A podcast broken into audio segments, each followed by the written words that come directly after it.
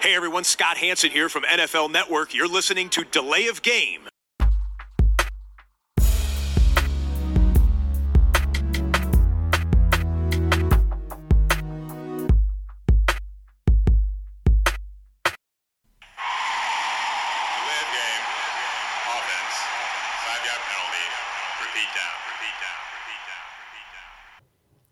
Servus, hallo, willkommen, guten Abend, guten Tag, guten Morgen. Wir sind die Layoff Game, der Football Podcast, Episode 205 an diesem Dienstagabend, dem Dienstag zwischen Woche 18 und dem Wildcard Weekend. Und äh, auch heute wieder am Start mit mir von der Foundation für Recht und Verfassung, der Christian. Guten Abend. Tobi, grüß dich. Christian, du hast schon ein Bier in der Hand, deshalb lass uns doch die Bierfrage direkt vorziehen. Was hast du? Bolton alt. Bolton Alt.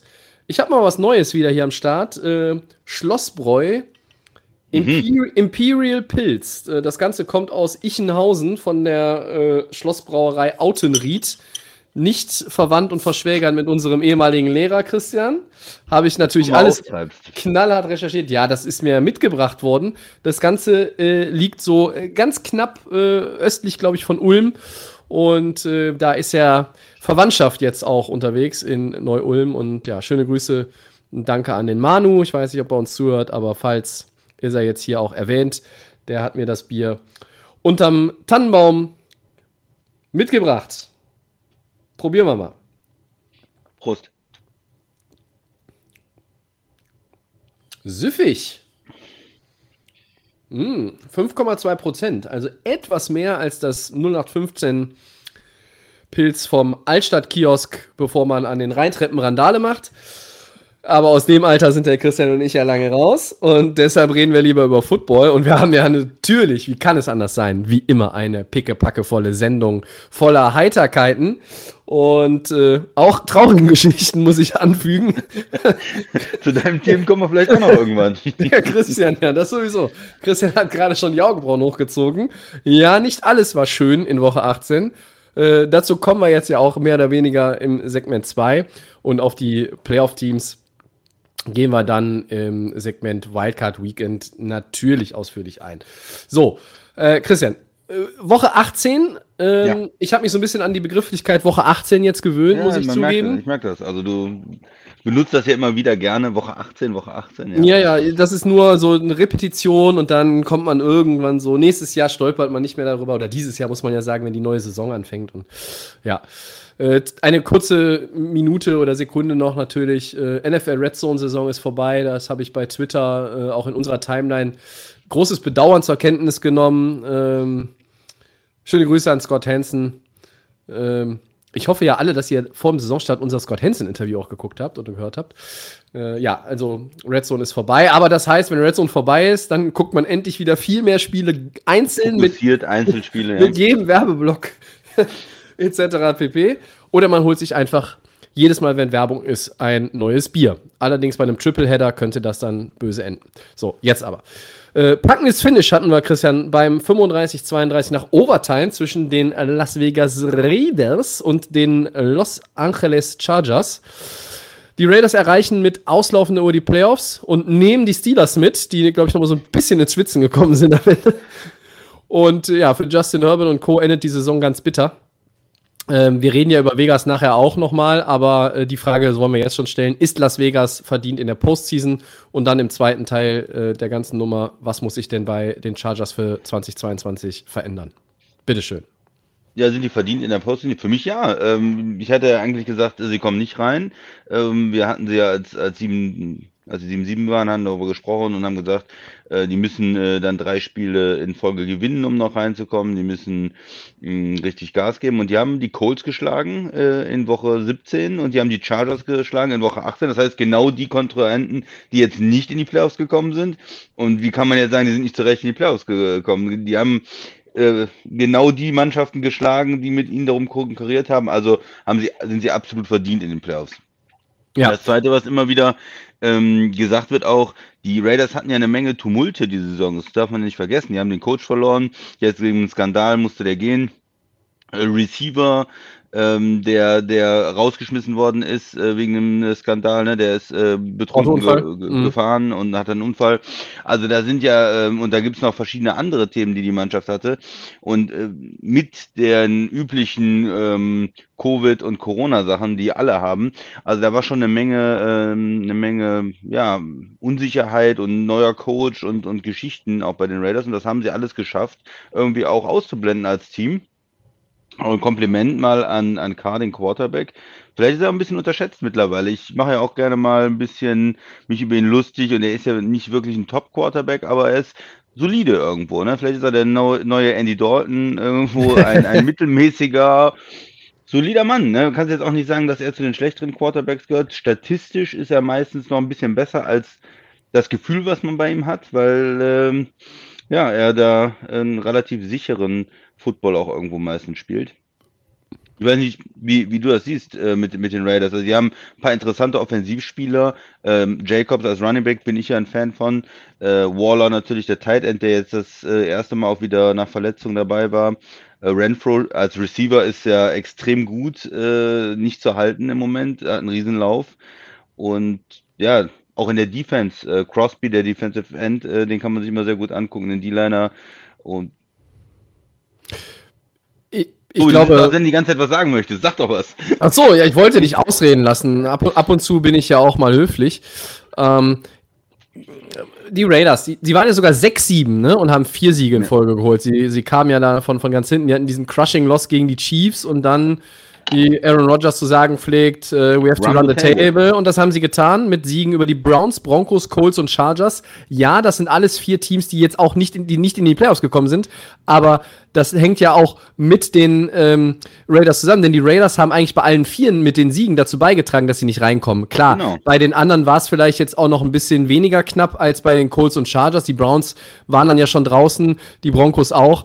Aber das sind alles trotzdem keine schlechten Teams. Nee, das waren alles Teams, die Playoffs-Hoffnungen hatten, bevor sie gegen äh, die Raiders verloren hatten. Ne? Genau. Also vorher waren die im, im Playoff-Mix dabei.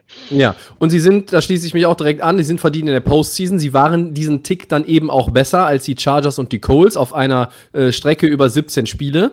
Ähm, ich finde, sie sind ein, äh, ein interessantes Team, ein Team, das äh, vielleicht weniger Talent im Roster hat als, als andere. Also ich glaube, die Browns sind ein talentierteres Team. Ich glaube, ähm, die Broncos Chargers. zum Beispiel, die, ja, die, die, Chargers mit dem Quarterback alleine schon sicherlich. Wobei, da gibt's, kann man auch, das ist streitbar, finde ich. Äh, auf anderen Positionen als, als Quarterback. Äh, bei den Colts äh, mit einem überragenden Taylor, Leonard in der Defense, das ist wirklich, das ist auch eine Menge Talent. Sieben Pro Bowler, die Colts. Die, ne? Pro Bowler sind sehr, sehr, sind ein well-balanced Team. Und Denver finde ich, ich habe mir die am Samstag nochmal ausführlich angeguckt gegen die Chiefs. Denver fehlt, abgesehen von einem Coach, ähm, Quarterback? Fehlt den Quarterback. Und wenn ich dann den Rest mir der Offense angucke, Christian, die haben einen, Garrett Bowles ist ein Left Tackle, der gehört nicht zu den schlechtesten. Die haben zwei Running Backs mit Melvin Gordon und Javonte Williams, der eine richtig gute Saison gespielt hat. Äh, mit denen kannst du, kannst du echt was anstellen. Du hast Receiver, die auch schon längerfristig jetzt unter Vertrag sind. Da ist verlängert worden. Tim Patrick ist, ist gut. Cortland Sutton ist gut. Jerry Judy ist gut. Noah Fan ist ein guter Tight End. Ähm, die Defense war die, glaube ich, äh, drittbeste Defense in der, in der National Football League. Das gab es auch nicht oft, dass ein, ein Team dann die Playoffs verpasst, obwohl es eine Top-3-Defense hat. Und äh, ich finde den, den Kader der Broncos ganz gut. Äh, aber da können wir in der Offseason mal drüber reden, ähm, ob, es wirklich dann mit einem mit einem besseren Quarterback dann, dann schon reichen würde, um äh, direkt ein Playoff-Team zu werden. Ich glaube ja, aber gut. Zurück zu den Raiders. Die haben, wie gesagt, all diese Teams geschlagen. Ähm, ich glaube, ähm, die ja, Derek Carr und Co. gehen vielleicht sogar als ähm, mit eines der heißesten Teams überhaupt in diese Playoffs rein, weil die haben jetzt diese Serie, die haben auch noch mal, die haben ja noch mal so eine richtige äh, Nagelprobe auch erlebt. Also was war das für ein packendes Finish? Ne? Die haben, äh, haben 15 Punkte Vorsprung gehabt äh, gegen die Chargers. Da muss es eigentlich natürlich schon nach Hause bringen. Ja. Aber die Chargers sind ein, sind ein Team, das, das niemals aufgibt und die gleichen in der letzten Sekunde aus und in der letzten Sekunde per Field Goal der Overtime, nachdem beide ja schon ein Field Goal gemacht haben, machen dann die Raiders den Playoff-Einzug perfekt. Und äh, das ist, da ist e-, Emotionalität, da ist Adrenalin nochmal. Und ich glaube, das, das gibt nochmal so einen so Booster für die Playoffs. Ähm, Ich möchte jetzt nicht sagen, äh, die, die sind da jetzt äh, irgendwie der ganz heiße Außenseiter um, für die AFC Championship. Aber ähm, das ist ein Team, das wirklich, ja, overcoming adversity, du hast es ja gesagt, mit all den Problemchen, großen und kleinen Problemen, die sie hatten, diese, diese Jahr äh, schon stark, dass sie das jetzt geschafft haben. Was ja super interessant war, war auch, dass nach den ähm, Spielen, die, die vorher am Sonntag dann gelaufen sind, die Colts verlieren, total überraschend, Pittsburgh gewinnt, hätte denen ja auch ein Unentschieden gereicht und beide wären in die Playoffs gekommen. Und natürlich ähm, spielt man da nicht auf ein Unentschieden von Anfang an. Das finde ich schon ein bisschen naiv. Wie willst du das machen und dir da irgendwas zuschustern über die ganze Zeit? Ähm, du spielst zu Hause, willst in die Playoffs kommen, die haben auch die Mentalität zu gewinnen. Aber ich denke schon in der Overtime, wenn es wirklich nach dem kompletten Spiel unentschieden steht und in der Overtime nach zwei Field Goals unentschieden steht, hätten die Raiders schon noch irgendwie äh, dann fürs Unentschieden auch spielen können oder ne, also dass sie dann gar nicht mehr groß versucht haben, versucht hätten da was zu machen und dann wären die Chargers mit reingekommen. Ähm, da gab es dann aber Situationen, sie haben so ein bisschen versucht zu laufen und die Chargers sind einfach dann auch in dem Moment so schlecht gewesen in der Run-Defense, mhm. dass die Raiders einfach so nach vorne gekommen sind und vielleicht auch, ja, die hätten ja, wären ja nicht mehr groß ins Risiko gegangen, aber dann so weit nach vorne gekommen sind, dass wir das viel Kohl schießen konnten und dann äh, gewonnen haben.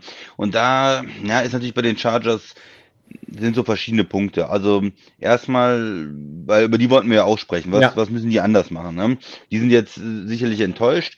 Du hast ähm, Herbert letztes Jahr gut gespielt, hast natürlich auch eine hohe Erwartungshaltung dann an diese Saison und willst natürlich schon in die Playoffs kommen. Ich glaube, die wären jetzt nicht enttäuscht gewesen, wären sie nicht in den Super Bowl gekommen aber man will in die Playoffs kommen mit dem Quarterback. Man will irgendwie so den nächsten Schritt im zweiten Jahr machen und, und weiterkommen. Haben auch investiert in die O-Line. Ja, warum hat das jetzt nicht, äh, nicht geklappt? Also zum einen ähm, war ja Herbert jetzt nicht so verbessert im zweiten Jahr. Ne, das ist ja manchmal so, dieses Wachstum von den Spielern, finde ich, ja, du schüttelst mit dem Kopf, aber es ist ja nicht so linear. Es ist ja nicht erstes Jahr so und zweites Jahr ist er noch besser und drittes Jahr ist er MVP. Ähm, es war, finde ich, äh, er hat eine sehr gute Rookie-Saison gespielt und jetzt hat er das bestätigt schon als, als Talent, aber er war, finde ich, nicht viel besser als letztes Jahr ähm, insgesamt. Kannst, du kannst du gleich gerne äh, sagen, dass es, dass es nicht so ist. Ähm, die O-Line, die Investitionen haben sich, glaube ich, schon gelohnt. Aber irgendwas fehlt beim, beim Team. Also, was mir jetzt wieder aufgefallen ist, in der Defense, klar hatten die auch viel Verletzungen und so, aber gerade auch die Run-Defense, da muss man, glaube ich, mal was strukturell mhm. tun. Mhm. Ähm, sie sind da irgendwie, ja, man hat immer das Gefühl, sie können wirklich den Lauf nicht gut stoppen und, und ähm, die Raiders äh, quasi wollen gar nicht mehr so richtig laufen und stolpern dann trotzdem vorwärts für acht Yards. Äh, ja, also das ist so, ja, fehlerhaft. Also die Defense, mh, vielleicht auch die, die Abhängigkeit von einzelnen Spielern ist da, ist da ein bisschen zu hoch. Und dann muss man versuchen, den, den Kader in der Defense in der Breite zu verstärken. Ich meine, und um eine gute Run-Defense zu spielen, braucht man ja nicht 50 Millionen Dollar auszugeben. Da muss man sich vielleicht ein, zwei gute Defensive Liner holen in Free Agency Run Stopper, ja, Leute, die gut gegen den Run spielen können, die sind normal nicht so teuer und, und nicht so schwierig zu finden und vielleicht ein, zwei gute Draftpicks. Und ich würde da vor allem jetzt, nachdem man die O-Line investiert hat, ja auch mit Lindsley dieses Jahr, ähm, mit Slater, da kann man jetzt, glaube ich, mal Richtung Defense nochmal weiter gucken. Ja. Tobi, um, ähm, ja, Meinung? ich, äh, ich fange mal, knüpfe direkt erstmal an diese Justin Herbert-Geschichte an, ja, von dir, weil ähm, ich verstehe, was du meinst. Äh, ich möchte ein nicht Manche haben gesagt, er wird MVP dieses Jahr. Ne? So hoch sind die Erwartungen nach der Rookie-Season gewesen. Ja, also, das, das ist richtig. Und äh, da habe ich gesagt, ich halte das für gewagt. Ich halte aber MVP bei ihm nicht für ausgeschlossen. Aber du musst halt MVP werden oder kannst es nur, wenn dein Team auch, sagen wir mal, jetzt in einem bei 17 Spielen das muss ja schon irgendwie ein 12-5-Rekord haben. Also, oder, oder 11-6 und du musst so viele, so krasse Zahlen auflegen. Ich habe die Zahlen vor mir. Ähm, ich finde, also die Completion Percentage ist fast gleich. Die, er hat mehr Yards, er hat auch zwei Starts mehr, also 5000 Yards. Er hat sieben Touchdowns mehr, fünf Interceptions mehr. Das Quarterback-Rating ist auch fast gleich, ist minimal runtergegangen. Okay. Er ist äh, von der O-Line her einmal weniger gesackt worden. Es sind halt weniger Sacks pro Spiel, weil äh, natürlich zwei Spiele mehr gemacht hat. So, also die, er hat die Zahlen. Ich habe, ich habe meine, ich meine mindest, zumindest mich zu erinnern, dass ich gesagt habe, er muss das bestätigen. Er muss es mindestens bestätigen. Und ich finde, er hat es bestätigt. Die, die rein statistischen Zahlen bestätigen sein Rookie-Jahr. Und dann kann man sagen, okay, ich sehe jetzt hier nicht den, den absoluten Sprung, aber ich mache das an was anderem fest, dass er sich weiterentwickelt hat. Hm. Fünf Fourth Quarter Comebacks, fünf Game-Winning Drives hat er in dieser Saison hingelegt. Das heißt, eigentlich Justin Herbert hat in meinen Augen fünf von diesen neun Siegen alleine geholt letztendlich. Ähm, du hattest einen starken Austin Eckler, der, glaube ich, 20 Total Touchdowns auch hatte dieses Jahr. Ähm, und du hast, du hast viele gute Leute. Du hast, du hast einen Keenan Allen, äh, Mike Williams, wenn er fit ist, ist ein guter zweiter Receiver in der Liga. Joey Bosa, Dervin James. Dervin James hat dieses Jahr, äh, glaube ich, so viele Spiele gemacht wie in seiner Karriere noch nicht. Ähm, trotzdem fehlt mir, wie du sagst, gerade die Run-Defense angesprochen, ähm, da fehlt mir halt noch ein bisschen was. Du brauchst noch ein bisschen mehr Talent drumherum, damit du ein Contender wirst, weil viele haben die Chargers auch tatsächlich, ah, mit Brandon Staley und so, aber Brandon Staley, der als Defensive Coordinator bei den Rams gut war, hat es nicht geschafft, bei den Chargers jetzt schon so einen Eindruck zu hinterlassen und so eine Marke zu setzen, dass man sagt, okay, äh, hier diese Defense äh, geht halt so in diese Richtung. Und ich finde, die Offense, Offense ist besser. Sie haben wahnsinnig viele Fourth Downs ausgespielt, haben teilweise damit auch äh, Gegner überrascht. Manchmal haben sie sich selber überrascht und sind dann über die eigenen Füße gestolpert. Ich glaube, ähm, es wird noch mal, es ist jetzt noch mal die richtige, der richtige Zeitpunkt. Ich breche noch mal eine Lanze für Justin Herbert. Der hat alles reingelegt. Der hat in dem letzten Spiel auch wieder ein Duo-Die-Play nach dem anderen. Der hat dieses 15-Punkte-Comeback hingelegt. Ähm, aber am Ende bleibt natürlich, die Chargers verpassen zum siebten Mal in acht Jahren die Playoffs. Äh, und ja, ich glaube, sie haben den Quarterback, um ein, ein Playoff-Team und vielleicht sogar bald auch irgendwie ein Contender zu sein, aber sie haben noch nicht genügend Spieler drumherum, die dieses Kaliber ja auch haben. Aber sie haben den zweitmeisten Cap Space im nächsten Jahr. 68 Millionen Dollar. Herbert ist auf dem Rookie-Deal. So, also wenn du jetzt richtig investierst, dann kannst du nächstes Jahr das korrigieren. Du hast aber ihm, eigentlich hat der Rest des Teams, finde ich, hat Justin Herbert die Gelegenheit geraubt, sich dieses Jahr in den Playoffs das erste Mal zu zeigen. und da hat auch Staley gesagt, da tut er ihm leid, dass er sich nicht mit den Besten messen kann. Er ist einer der besten Spieler der NFL. Ich glaube, als, als Coach von Justin Herbert muss man das sagen. Ich finde, er ist ein richtig guter Spieler. Ich glaube, er kann noch besser werden. Äh, aber ja, wenn du halt auch irgendwie die schlechteste Third und Defense der Liga hast, ähm, ja. dann musst du halt auch immer diese Do-or-Die-Plays und Force Downs und was auch immer, ne? Weil dann bist du dazu gezwungen. Und das waren die Chargers dann leider auch zu oft. Ja, das, James äh, hat am meisten Spiele, hat jetzt 15 gemacht dieses Jahr, das ist ja, ist ja ordentlich. In seiner Rookie-Season, glaube ich, schon mal 16, dazwischen ja, okay. äh, viel verletzt jetzt ähm, da, davor das Jahr. Ähm, ja, also sicherlich die Defense. Wenn man sich die, die Statistiken anguckt, dann äh, ist einfach die Offense, man kann sich immer verschiedene Statistiken angucken, aber die Offense ist irgendwo oben und die Defense und Special Teams sind beide irgendwo unten. Ich glaube, das kann man, ob man jetzt 26. der Liga ist oder 28. in das der Defense egal. oder welche Statistiken man sich dann anschaut, aber in generell kann man sagen, die, die Chargers mit einer spektakulären, interessanten Offense und einem jungen Quarterback und dadurch ist natürlich auch die Hoffnung für nächstes Jahr auch da, aber in der Defense und Special Teams ist für mich dann auch irgendwo Breite des Kaders, wenn ich ja in Special Teams schlecht bin, dann, dann muss ich da was tun und das kann ich eigentlich über ein gutes ähm, ja, Roster-Management, über einen guten General Manager, der vielleicht auch irgendwo bei, bei anderen Leute wegholt und sieht, gut, da kriege ich noch ein für zwei Millionen. Der kann eine bestimmte Rolle bei uns äh, übernehmen und darum geht es, geht es jetzt äh, bei den Chargers. Aber die Foundation mit dem Quarterback ist ja da. Er ist auf jeden Fall ein ein aufstrebender Star, auch wenn ich jetzt gesagt habe, er hat sich nicht so gesteigert im zweiten Jahr vielleicht für mich, aber er ist nach der super Rookie-Season und einer guten zweiten Saison, er hat es bestätigt, ein Star. Er ist ein Star und einigen wir uns darauf. Du, du, du, das richtig, da ist es wieder das Prädikat. Der Christian verteilt dieses, äh, diesen, diesen Badge wieder, diesen Aufnäher, wunderbar. Äh, einigen wir uns darauf. Du hast ja recht, er hat sich jetzt nicht exorbitant gesteigert in den Zahlen. Äh, und ich sehe das vielleicht auch so ein bisschen einfach aus, aus Fansicht, weil ich bin einfach ein Justin Herbert-Fan. Äh, mhm. Seit der Rookie-Season vom Start weg. Äh, ich hatte ein bisschen, war ein bisschen kritisch nach dem Draft der Chargers, als sie ihn geholt haben, weil ich so dachte, hm, okay, vielleicht ist es dann der richtige. Ähm, und ja, doch, äh, er hat sich halt sehr richtig herausgestellt. Ich habe in den Off-Season-Interviews schon, schon irgendwie gemerkt, der Junge ist intelligent, der Junge äh, atmet Football und er ist ein Leader. Und wenn du äh, nach zwei Jahren so ein Leader bist, wie, wie er jetzt schon ist, dann, dann bist du auf der ja, Entwicklungsleiter auf jeden Fall auf dem richtigen Weg. Und ähm, es wäre ihm wirklich zu, zu wünschen, dass er nächstes Jahr äh, zumindest schon mal in die Playoffs reinschnuppern kann.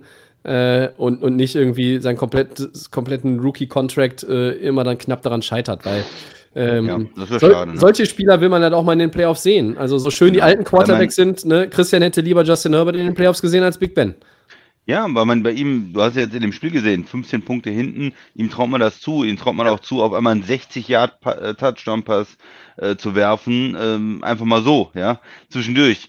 Und, und das kann dieses Talent, ähm, diese Möglichkeit hat halt nicht jeder. Und ähm, bei ja. Big Ben glaube ich nicht, dass er nicht nur nicht 15 Punkte äh, aufholt, sondern ich bin mir ja nicht sicher, ob er 15 Punkte überhaupt im ganzen Spiel mit Overtime hinkriegt. Das ist ja die Herausforderung für die Steelers Offense im Moment. 16 hatten sie doch. Ja. 16 hatten sie ja in Overtime, ne? Mit, in äh, mit einem Field Goal ganz am Ende. Ja, haben sie 16 Punkte gekriegt. Wahnsinn, ich bin ja. begeistert. Ja, ein, ein, ein Quarter Feuerwerk. ein anderer Quarterback, der ähm, nicht so gut ist wie Justin Herbert, vielleicht hätte besser sein sollen als Big Ben, aber irgendwie auch das ganze Team am Sonntag nicht mehr so, ja, wie soll ich sagen, NFL-tauglich war, sind die Colts. Das war die Riesenüberraschung, ne? Christian, wollen wir einen weitergehen? Ja. Soll ich die, die Einführung machen? Mach ich ja, gerne. bitte. Also, wir, müssen, wir müssen leider darüber sprechen. Die Colts blamieren sich bei den Jaguars. Sie haben 11-26 verloren. Es war dieses, sie müssen ja nur gegen die Jaguars gewinnen und kommen in die Playoffs. Nein. Verpassen die Postseason. Wie peinlich ist das, Tobi? Und was bedeutet das mit dem Blick nach vorne für die Colts? Ja, ich, ich gebe mir jetzt genau erstmal eine Minute und dann äh, kann der Christian was dazu sagen und ich glaube, dann kann ich nur noch mit dem Kopf schütteln. Also die Colts wurden vom Team, das niemand in den Playoffs sehen will, zum Team, das niemand in den Playoffs sieht. Sensationell. Ja. Also Hut ab, das muss man erstmal hinkriegen. Sie waren 1-4, waren dann 9-6, haben richtig guten Football gespielt, auch wenn Carson Wentz nie überragend war, aber der Rest des Teams war gut einfach genug gut. War, war ne? gut. Ne? Und dann hast du zwei Niederlagen gegen die Raiders und die Jaguars äh, mal davon abgesehen, dass den Wentz Trade auf jeden Fall die Eagles gewonnen haben. Da können wir in der Offseason nochmal drüber diskutieren oder auch gleich. Und äh, ich habe einen schönen Satz gelesen. Es kam wie ein Donnern an einem wolkenlosen Tag. Das Quarterback-Play war shaky, schrieb ein Kollege, aber es ist Jacksonville. Der Pass-Rush war die ganze Saison nicht gut, aber es ist doch nur Jacksonville. Ja, und du kriegst es halt dann nicht hin. Das ist peinlich. Und wenn du Jonathan Taylor einbremsen kannst als Gegner, dann muss ich auf ihn etwas verlassen, dass die ganze Saison nicht überragend war. Und das ist das Passing Game. Unterm Strich ein unfassbarer Meltdown. 60 Sekunden. Wer hat mitgestoppt? Ja, es war, es war überraschend, absolut überraschend, weil die Colts ja eigentlich auch ein Team waren, ähm, ja, das eine gewisse Stärke hatte, vom Coaching her, äh, tough, sieben Pro Bowlers, die sind ja jetzt nicht diese Saison überraschend gut gewesen. Ähm, die hatten ja auch schon die letzten Jahre ein, ein starkes Roster insgesamt, gute Defender. Sie haben es ja auch ähm, gut ja, aufgebaut. Sie haben es ja auch gut aufgebaut selber durch Drafts. Starke O-Line, ähm, Running Back, äh, da, klar, der Quarterback macht mal Fehler, aber doch nicht gegen Jacksonville. Und dann kommt dieses, ja, haben ja hinterher einige orakelt, hätte man schon sehen können. Die Colts haben in den letzten Jahren immer mal gegen Jacksonville verloren. In Jacksonville war immer schwierig, auch wenn die in London dann als Heimspieler. Sorry, Lame. Jacksonville Lame. ist jedes, jedes Mal auch ein anderes Team. Es gibt ja gar nicht, wenn ich jetzt immer gegen New England verliere, dann kann man sagen, ja, ähm, mit dem Belichick komme ich nicht zurecht. Der ist so äh, clever in der Defense, da, da komme ich nicht mit zurecht. Aber wer ist denn Jacksonville? Jacksonville hat schon fünf Teams gehabt in den letzten sechs Jahren gefühlt. Die haben unterschiedliche Coaches unterschiedliche Quarterbacks, äh, die haben das halbe Team ausgetauscht. Ähm, wenn die jetzt vor, vor ein paar Jahren gegen äh, Bortles verloren haben, was hat das jetzt noch mit, mit, mit dem Spiel zu tun? Also du musst einfach ein Team, was ich damit sagen will, ist, du musst ein Team, was diese Saison wirklich schlecht war, eins der schlechtesten der Liga, musst du, wenn du in die Playoffs willst, doch da einfach schlagen. Und du, da gibt es für mich keine Ausrede. Und ich glaube, die, die Colts ähm, Spieler, die waren selbst total konsterniert danach, die konnten es auch nicht fassen, vielleicht waren sie sich zu sicher, ich weiß nicht, was fehlte, aber das war eine Riesenüberraschung und ein ja, ganz schwacher Auftritt ähm, von den Colts. Und selbst da auswärts in Jacksonville, die Fans, die waren eigentlich damit beschäftigt, sich in Clowns-Kostüms äh, zu verteidigen, äh, zu, zu verkleiden, um ähm, den, den Owner dazu zu bewegen, den General Manager zu feuern und äh, haben da eine riesen äh, Party gemacht, im Prinzip, äh, um sich über das eigene Team lustig zu machen. Also es ist ja jetzt nicht mal so gewesen, dass in Jacksonville eine Stimmung war, wir schlagen jetzt nochmal die Colts. Ich hätte, oder vielleicht in der Mannschaft, aber so in der Organisation war, ist es ja eher eine traurige Saison, die zu Ende gegangen ist. Ähm, ja, definitiv. Mit, mit, mit allem, mit Urban Meyer der und was nicht gefeuert wird und ähm, einem Rookie-Quarterback, der nicht äh, besonders gut aussah die meiste Zeit der Saison. Die komische Kröte macht dann am Sonntag noch sein bestes Saisonspiel. Ja, Wahnsinn. Gegen eine, eine, sehr gute Defense eigentlich. Ja. Also eine Bizarro-Welt, äh, verrückt. Colts sind raus. Ja, und, und am Ende, äh, es tut mir auch leid, ich mag ja die Colts auch eigentlich gerne, genau wie ich auch die Chargers äh, nicht unsympathisch finde. Aber sie haben es dann auch beide nicht verdient und ein paar Props an Jacksonville, die haben es halt bis zum Ende irgendwie durchgezogen. Äh, die haben ja Fehler über Fehler gemacht in den letzten Wochen, haben, haben Spiele verloren, auch wo man, wo man wirklich Klassenunterschiede gesehen hat. Ähm, teilweise waren sie zwei Klassen schlechter als der Gegner. Das war schon, das war schon alarmierend. Und jetzt hat dann ich halte Trevor Lawrence für einen Bust, übrigens, nach der Rookie-Season. Ich glaube. Ähm, oh, so früh. Ja, ja ich, äh, für, ich schmeiß den schon unter den Bus, weil ähm, mhm. am, am, Anfang der Saison haben wir immer mal darüber geredet, glaube ich auch, haben gesagt, warten wir mal noch das Spiel ab und das Spiel ab. Äh, also das, was ich dieses Jahr von ihm gesehen habe, da ist mir dann auch egal, ob das die O-Line ist oder das Coaching oder Unruhe im Umfeld oder bla bla bla oder die Receiver nicht gut sind.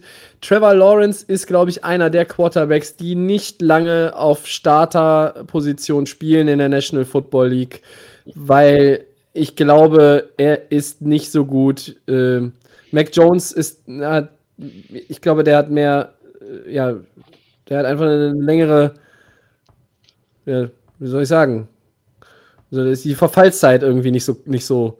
Und, so ähm, okay. und ich glaube, Justin Fields kann man noch nicht bewerten und Trey Lance kann man sowieso noch nicht bewerten und ähm, Zach Wilson hat mir auch nicht gefallen, aber Trevor Lawrence Nummer 1 Pick. Ich meine, der Mann musste erstmal lernen, wie man verliert, ne? weil er hat irgendwie in der Highschool und im College nicht einmal verloren in seinem Leben, ähm, wenn ich es richtig im Kopf habe. Aber Nee, also der, sorry, ähm, auch das ist nochmal ein Thema für in Ruhe für eine Offseason. Da haben wir ja sowieso viel Zeit zum Quatschen und machen ja trotzdem auch Podcast. Wir finden ja immer Themen. Ähm, ja, das wäre so eins auf jeden Fall. Ne, und das wäre so eins. Aber ja, das an dieser Stelle lassen wir vielleicht mal so stehen. Und letzte Wort zu den Colts. Ja, einfach unglaublich, unfassbar. Äh, und, und man hat also ich habe es nicht kommen sehen. Ich habe es so nicht kommen sehen. Und es war ja nicht mal knapp, dass du halt mit, mit Pech verlierst. Du hast noch irgendwie einen Touchdown am Ende von Pittman oder wem, wer ja, den gemacht hat. Die waren die ganze Zeit hinten, die waren die ganze Zeit hinten und. und Turnover, Fumbles und Interceptions und boah. Ja, die, du, du bist in zur Halbzeit hinten und dann kommst du nach der Halbzeit raus und denkst dir, okay, jetzt müssen wir was tun, jetzt müssen wir irgendwie zurückkommen. Und das erste war, glaube ich, ein Fumble von Wentz. Das erste Play nach der Halbzeit denkst du, oh, ich glaube es nicht. Also, also als Colts-Fan ähm, kann man da nur ausrasten. Das war schon eine traurige, traurige Performance. Ja, und, und womit? Mit, mit Recht rastet man da aus. Also wir haben ja am Sonntag auch kommuniziert und äh, ich weiß nicht, ich habe vom Fernseher gesessen und war äh, stunned. Äh. Ich habe, glaube ich, nur irgendwann geschrieben, Colts, Fragezeichen. Was ist da los? ja. Das ist aber schön. Das sind kurze, kurze Nachrichten von Christian. So die Frage, wenn man, wenn, man, wenn man dann den Fernseher noch nicht eingeschaltet hatte, dann fragt man sich, sind die im Schnee stecken geblieben oder der Bus falsch abgebogen? Sind die nicht da oder also, wo sind die Colts? Ja, die sind auf dem Platz, aber irgendwie auch nicht. Und ja, okay, komm, lassen wir das. Also, wir haben, wir haben so viel über die Chargers geredet. Äh, da, da kann man ja noch irgendwie Argumente finden, ja, aber äh, bei den Colts äh, am Ende, da fällt einem ja nicht, nicht mehr allzu viel zu ein. So, und deshalb gehen wir, wenn du nichts mehr zu dem Thema ja. hast, noch einen weiter und reden mal kurz über den Black Monday. Ähm, ich glaube, die Zahl stimmt ja gar nicht. Drei Head Coaches fliegen. Ne, sind es nicht sogar vier? Ist nicht Vic Fangio auch raus? In Denver? In Denver. Ja, ne? Also wir haben, nämlich, wir haben nämlich Matt Nagy von den Bears, Wir haben Mike Zimmer von den Vikings und das fand ich dann auf den ersten Blick zumindest überraschend. Brian Flores von den Dolphins, alle entlassen. Äh, über GMs und was weiß ich, wollen wir jetzt gar nicht reden. Ähm, das sprengt dann hier jeden Rahmen. Ähm, ja, wie ordnen wir denn die jeweiligen Entscheidungen und Entwicklungen ein, Christian? Äh, während du nochmal gerade nachguckst, ob Vic Fangio auch raus ist, aber ich meine, der ist raus, ne? Ja, ich versuche das gerade mal zu, zu schauen. Ähm, ich würde ich würd erstmal anfangen. Ja, er ist ähm, raus. Ich hab's. Ja, du hast äh, schon, okay. Warum, warum Ähm, war ich mir da jetzt so unsicher? Ja, natürlich, es sind vier Head Coaches. Okay, so, jetzt bitte. Ja, zusätzlich zu zwei, die wir schon in der äh, Saison verloren haben, mit den äh, Gruden bei den Raiders und ähm, Meyer bei den bei den Jacksonville Jaguars. Ne? Ja. Also sechs Coaches, okay. Hm. Mit, immerhin, äh, ich hatte ja, glaube ich, in der Bold Prediction mal äh, Zimmer ist First Coach fired. Es hat er nicht geschafft, aber er ist zumindest nach der Saison rausgeflogen. Also äh, mh, gar nicht so schlecht. Ja, also da in, in, ähm, in Minnesota war es klar, man muss was, man muss irgendwie was ändern. Man kann nicht weiter so äh, spielen. Man hat ihm jetzt auch zwei Jahre gegeben. Letztes Jahr war die Defense schlecht, dieses Jahr ein bisschen besser als letztes Jahr, aber auch nicht wirklich gut. Er ist als Defensive Coach ähm, daher auch eigentlich besonders gefordert. Man kommt äh, wahrscheinlich mit, mit Cousins nicht weg. Man steckt in der Mitte irgendwo drin. Man muss sich jetzt was überlegen in Minnesota. Kann man diesen, diese Mannschaft, die ja Talent hat, die in der Offense super gute Spieler hat, super geile Mhm. Spieler hat, kann man die mit einem neuen Coach irgendwie motivieren und bringt man das Ganze nochmal zurück? Dieses Cook, Jefferson, Cousins, äh, Thielen, Offense und versucht dann irgendwie in der Defense vielleicht neue Spieler reinzubringen. Und, und ist das ein weiter so? Wir probieren es mal mit einem neuen Coach. Oder ist es jetzt ein, wir treten mal zwei Schritte zurück und sagen, wir haben jetzt die letzten zwei Jahre äh, keinen Erfolg gehabt und eigentlich ist es nicht möglich mit einem Cousins, es ist möglich mit einem Cousins Erfolg zu haben, aber es ist nicht möglich mit einem Cousins Erfolg zu haben, den wir nächstes Jahr 45 Millionen, glaube ich, bezahlen.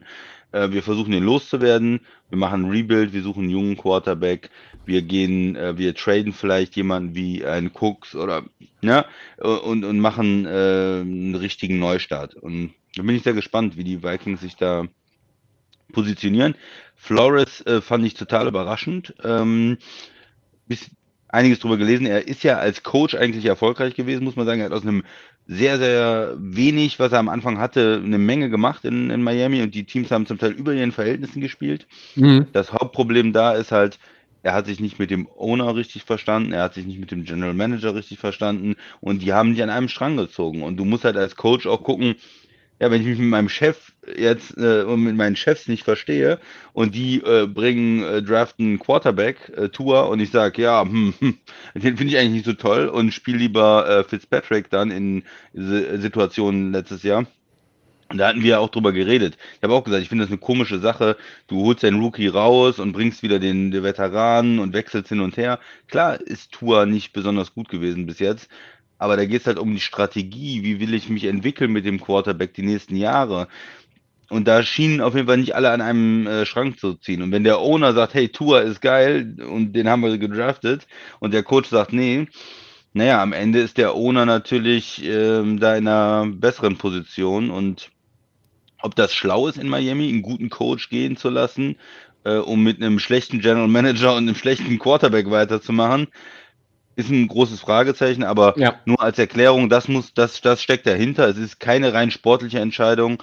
Alle mm, mehr oder weniger sagen eigentlich, Flores hat einen guten Job gemacht äh, in Miami, hat eigentlich, auch wenn die Saison irgendwo natürlich eine Enttäuschung war jetzt dieses Jahr, weil sie nicht das dann am Ende in die Playoffs geschafft haben aufgrund des äh, schlechten Starts, hat er eigentlich immer aus nicht so viel mehr gemacht äh, in den ersten Jahren und hätte eigentlich sportlich auf jeden Fall noch ein Jahr verdient gehabt.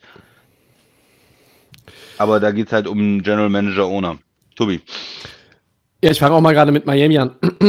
er war 24, 25 in den drei Jahren. Er hatte keine Playoff-Teilnahme und ich glaube, das ist dann auch der springende Punkt. Ähm, in Ja, der das erste NFL, Jahr war es quasi ein ähm, Ja. 3-13-Roster oder ein 2-15-Roster oder ja, was er er, hatte, er, ne? er hat, aber letztlich ist es, Äh, ja, Fandst du ihn sportlich nicht erfolgreich dann im Prinzip? Ja, ich glaube, dass die Entscheidung schon viel früher gefallen ist, als, Ah, als okay. jetzt erst irgendwie, weil äh, die hatten diesen 1-7-Start, es gab die Reports über, ähm, über, über Differenzen auch zwischen Flores und Teilen des Teams und wie, wie weit folgen die dem Coach noch und ähm, dann hat man das Gefühl gehabt, die hatten diesen Wahnsinns-Run mit den, ähm, mit den ganzen Siegen in Folge, äh, sieben Niederlagen, dann sieben Siege äh, und, und am Ende ähm, ja, ist es, ist es eine Saison ohne Playoffs und das ist dann am Ende, es ist irgendwo ja, es ist ein Ergebnissport, es ist ein Phrasenschweinsatz, aber du musst, du wirst ja daran gemessen, wenn du drei Jahre nicht in die Playoffs kommst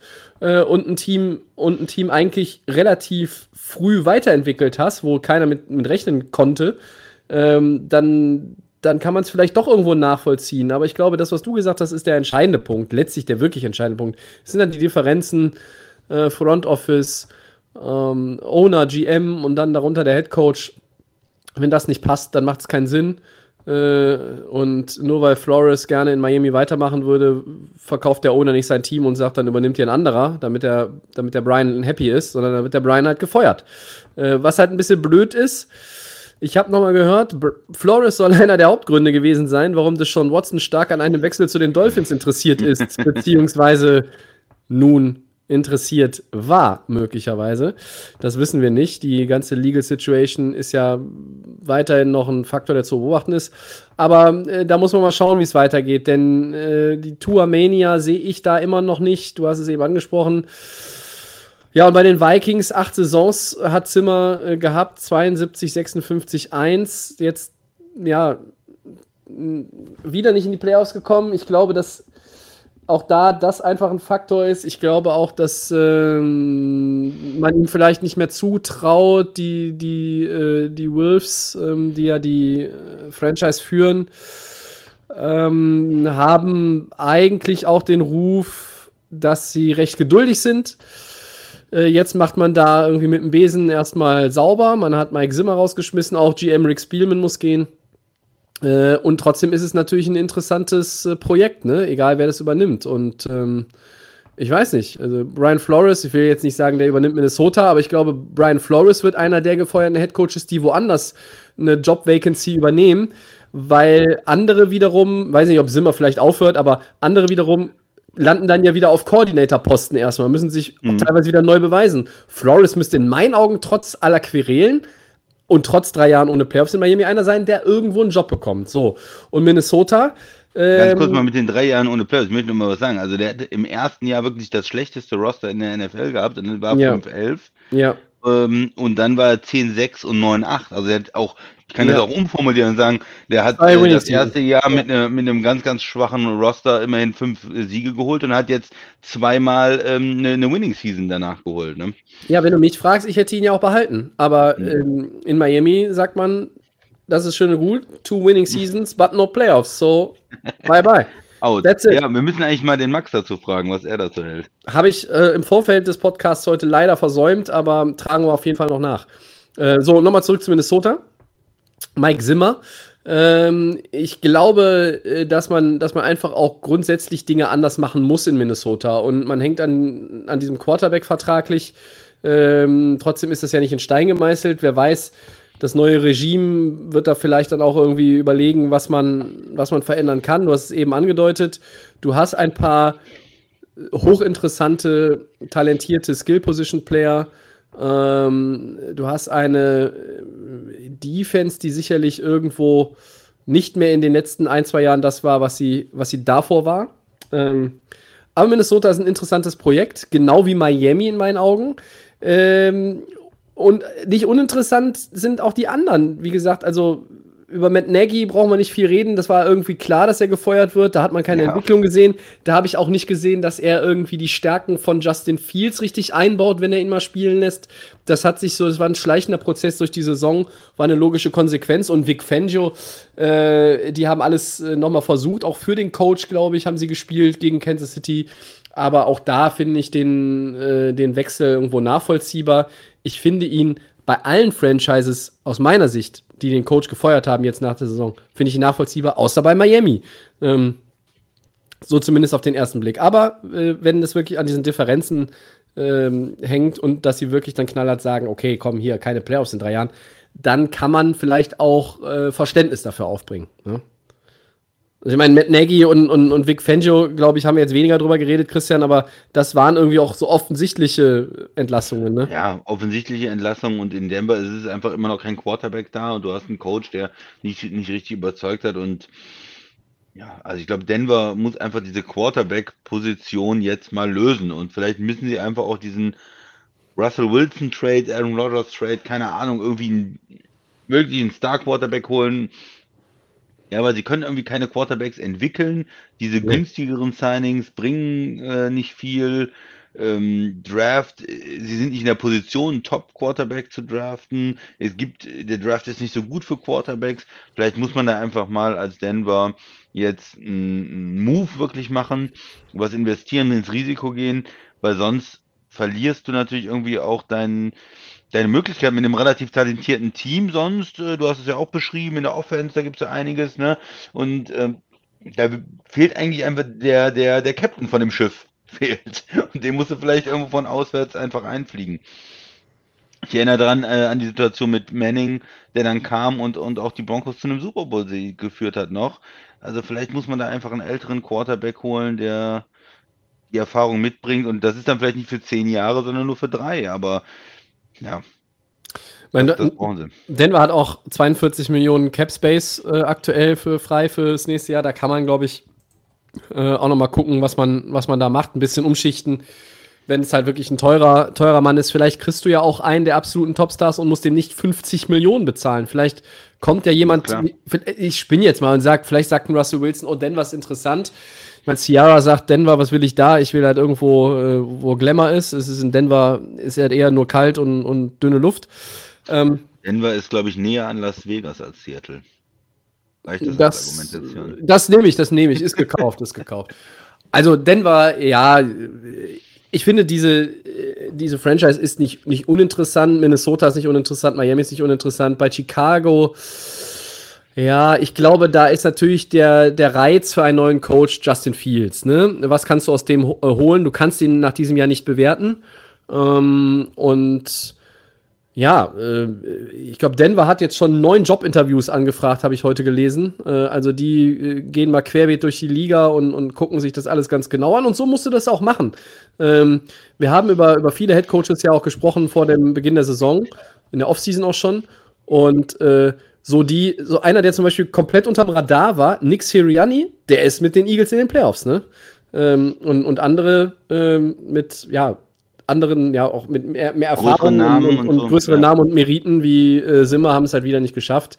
Ähm, klar, Minnesota, ähm, ich weiß, wir haben einen, der äh, gerne noch mehr zu der, zu der Situation bei den Vikings hören will. Ich glaube, klar, die, die Vikings sind ein spannendes Projekt mit guten Leuten. Ich bin kein Cousins-Fan. Äh, es ist auch hier hinlänglich bekannt bei Delay of Game. Ähm, trotz alledem musst du natürlich an dem Kader auch noch was machen, damit du irgendwie sagen kannst, das ist jetzt ein Playoff-Team. Also Delvin Cook, Justin Jefferson hin und her.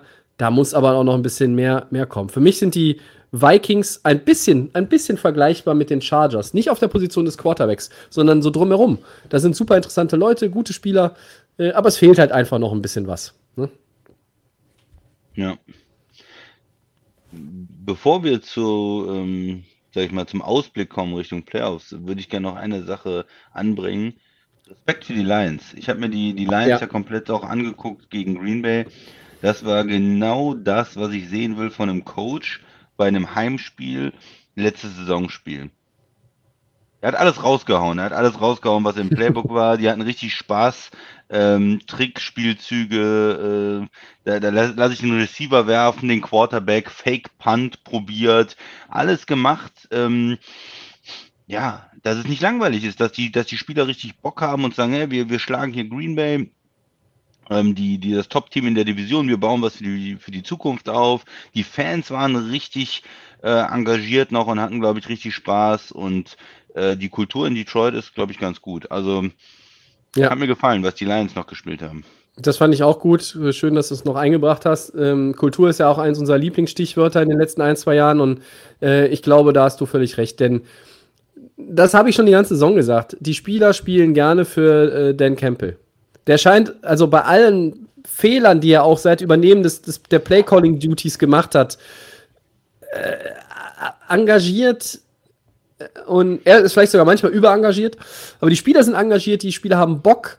Äh, er hat aber auch als, als äh, ja, neuer Headcoach auch keine äh, Skrupel gehabt. Ein, ein Quarterback, Jared Goff ist kein Top-Quarterback, aber er ist halt immerhin auch ein former Number One Overall-Pick, äh, den halt öffentlich zu kritisieren. Das musste er auch erstmal machen. Und ähm, sie haben dann auch ohne Goff teilweise äh, halbwegs brauchbaren Football gespielt, jetzt nicht, nicht, nicht kontinuierlich und auch mit Goff ja nicht kontinuierlich. Aber ich fand schon, ähm, dass, dass man den Lions hier auch nochmal ein bisschen, bisschen Props geben sollte. Äh, auch das ist ein Team, wo sicherlich weniger spannende Spieler aktuell drin sind. Der Andre Swift ist so einer. Amon Russ and Brown wird jetzt so einer, ja, glaube ich. Ja, und da kann man mal schauen, wie das weitergeht. Ich glaube, die Lions werden nächstes Jahr auch bei uns eher ein Außenseiter sein in unserer Saisonvorschau. Aber ähm, ja, so muss das halt sein. Ne? Du hast ein Heimspiel, du spielst um nichts mehr, wobei das ja nicht stimmt. Ne? Jacksonville und Detroit können beide Nummer 1 Pick holen und gewinnen beide. Und jetzt hat Jacksonville den wieder. Und die werden ja kein Quarterback, äh, Quarterback ziehen. Die gehen ja noch erstmal weiter mit der Kröte da, der sowieso nichts kann. Ja. So. Ja. Wollen wir Richtung Wildcard Weekend ja, schauen? Auf jeden Fall. Müssen wir mal, ne? Aber machen wir auch gerne. Äh, gucken wir mal gerade auf den Tacho. Ja, okay. Wie viele Minuten gönnen wir uns pro Spiel? Schauen wir mal. So sieben bis acht vielleicht. Also, äh, wir wollen so ein bisschen gucken, wie ist die jeweilige Form, was sind die Schlüssel zum Sieg, wer gewinnt das Ding. Da kommen quasi schon Game Picks auch äh, vor den Four Downs heute. Das ist ja, ich versuche jetzt verzweifelt in den Playoffs nochmal hier ranzukommen an den Christian. Aber ja, 2013 zu 13, 20. Christian hatte, glaube ich, das erste Mal in dieser ganzen Saison kein Richtig, richtig. Ne? Kein richtig. Ja, ja. Ja. Du hast ja, wolltest ja Pittsburgh nicht und das hast du bekommen. Pittsburgh. So, aber bevor wir zu Pittsburgh kommen. Wenn die Ravens das auch verlieren. Ah. die Ravens, aber die Ravens sind dann ein Totalkollaps, oder? Die waren ja, die waren ja irgendwie noch so mittendrin im, im Rennen um den Nummer 1 Seed vor einigen Wochen und dann ging es halt irgendwie, weiß ich nicht, also ging der ja. Treibstoff aus und dann ging es einfach nur runter. Aber, aber ich, ich habe gesagt, die verlieren nicht zu Hause gegen die Steelers, das kann nicht sein. Nein, das, das machen sie, sie verlieren natürlich. Ja. So, aber wir gehen chronologisch durch, wie das eigentlich bei uns genau. immer ist. Wir fangen an mit Samstag 22.30 Uhr deutscher Zeit. Die Bengals, die Nummer 4 der AFC gegen die Raiders. Das ist die Nummer 5 der Setzliste. Ja, ja, die sind dann noch äh, an den Patriots vorbei mit ihrem Sieg. Mit einem Tie wären sie es nicht. Aber mit dem Sieg. Also, Christian, Beng Bengals gegen Raiders. Äh, ich glaube, ganz interessant ist das Quarterback-Matchup, denn das sind zwei Quarterbacks, die ihr erstes Playoff-Spiel starten. Ja, und vielleicht nochmal zu dem Seeding. Äh, die Raiders hätten ja auch auf sieben äh, rutschen können und hätten dann gegen Kansas City spielen müssen. Also von daher war es schon für sie auch wichtig, das Spiel zu gewinnen, weil du nimmst natürlich die Chancen gegen die Bengals besser mm, oder kannst sie vielleicht besser wahrnehmen oder siehst mehr Chancen als äh, gegen Kansas City. Warum? Ne, wir haben jetzt letztens gesehen, äh, Cincinnati hat auch gegen Kansas City gewonnen. Also warum sage ich das? Naja, Cincinnati ist ein relativ unerfahrenes Team. Äh, junger Quarterback, junger Head Coach. Da hat man natürlich das Gefühl, vielleicht kann man da irgendwie die auch zu ein paar Fehlern verleiten. Ja. Ähm, vielleicht kommen da ein paar Turnover-Picks, ähm, ja, irgendwas, womit man arbeiten kann. Und dass, wenn man diesen soliden Raiders-Football spielt, würde ich mal sagen, die haben jetzt nicht die Gegner auseinandergebaut in den letzten Wochen. Sie haben Low-Scoring-Games gewonnen zum Teil. Sie haben ein bisschen mehr, mehr High-Scoring-Games gewonnen, wie jetzt gegen die Chargers. Also sie haben auf unterschiedliche Weise, waren sie immer irgendwie dabei, mit dabei bei dem Spiel, haben sich nicht unterkriegen lassen, haben dann am Ende gewonnen. Haben auch einen relativ ähm, guten Kicker, muss man sagen, der, der wichtige Kicks macht.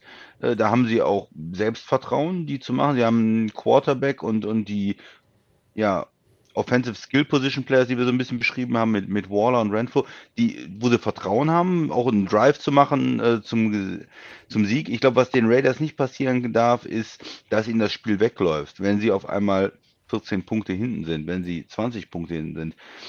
Weil dafür ist mir die Offense nicht, ähm, explosiv genug dafür, macht mir K dann, glaube ich, auch zu viele Fehler, wenn er, wenn er jetzt wirklich nur noch werfen muss oder so.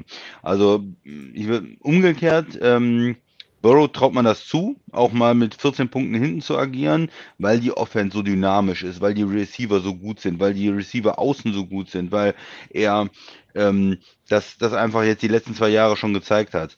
Ähm, ja, wenn es für die Raiders muss das Ganze, glaube ich, ein bisschen methodischer gehen und muss das Spiel ähm, irgendwo noch so in Schlagdistanz sein. Klar können die auch von hinten spielen, die können auch mal sieben oder zehn Punkte hinten sein, aber es darf nicht, ähm, es darf nicht zu wild werden und zu schnell werden, glaube ich, für die Raiders.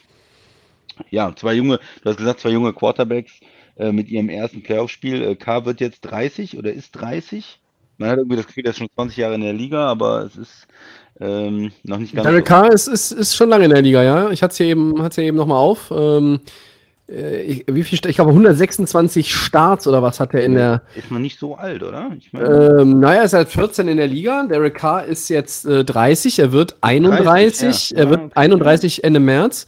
Und ähm, ja, äh, das sind drei, fünf, sieben, acht Saisons. Und ja, ich meine, er hat einen, Record von 57, 70. Ne? Das ist jetzt, ist jetzt nicht so der, der Superknaller. Ne? Das ist erst seine zweite Winning-Season mit den Raiders.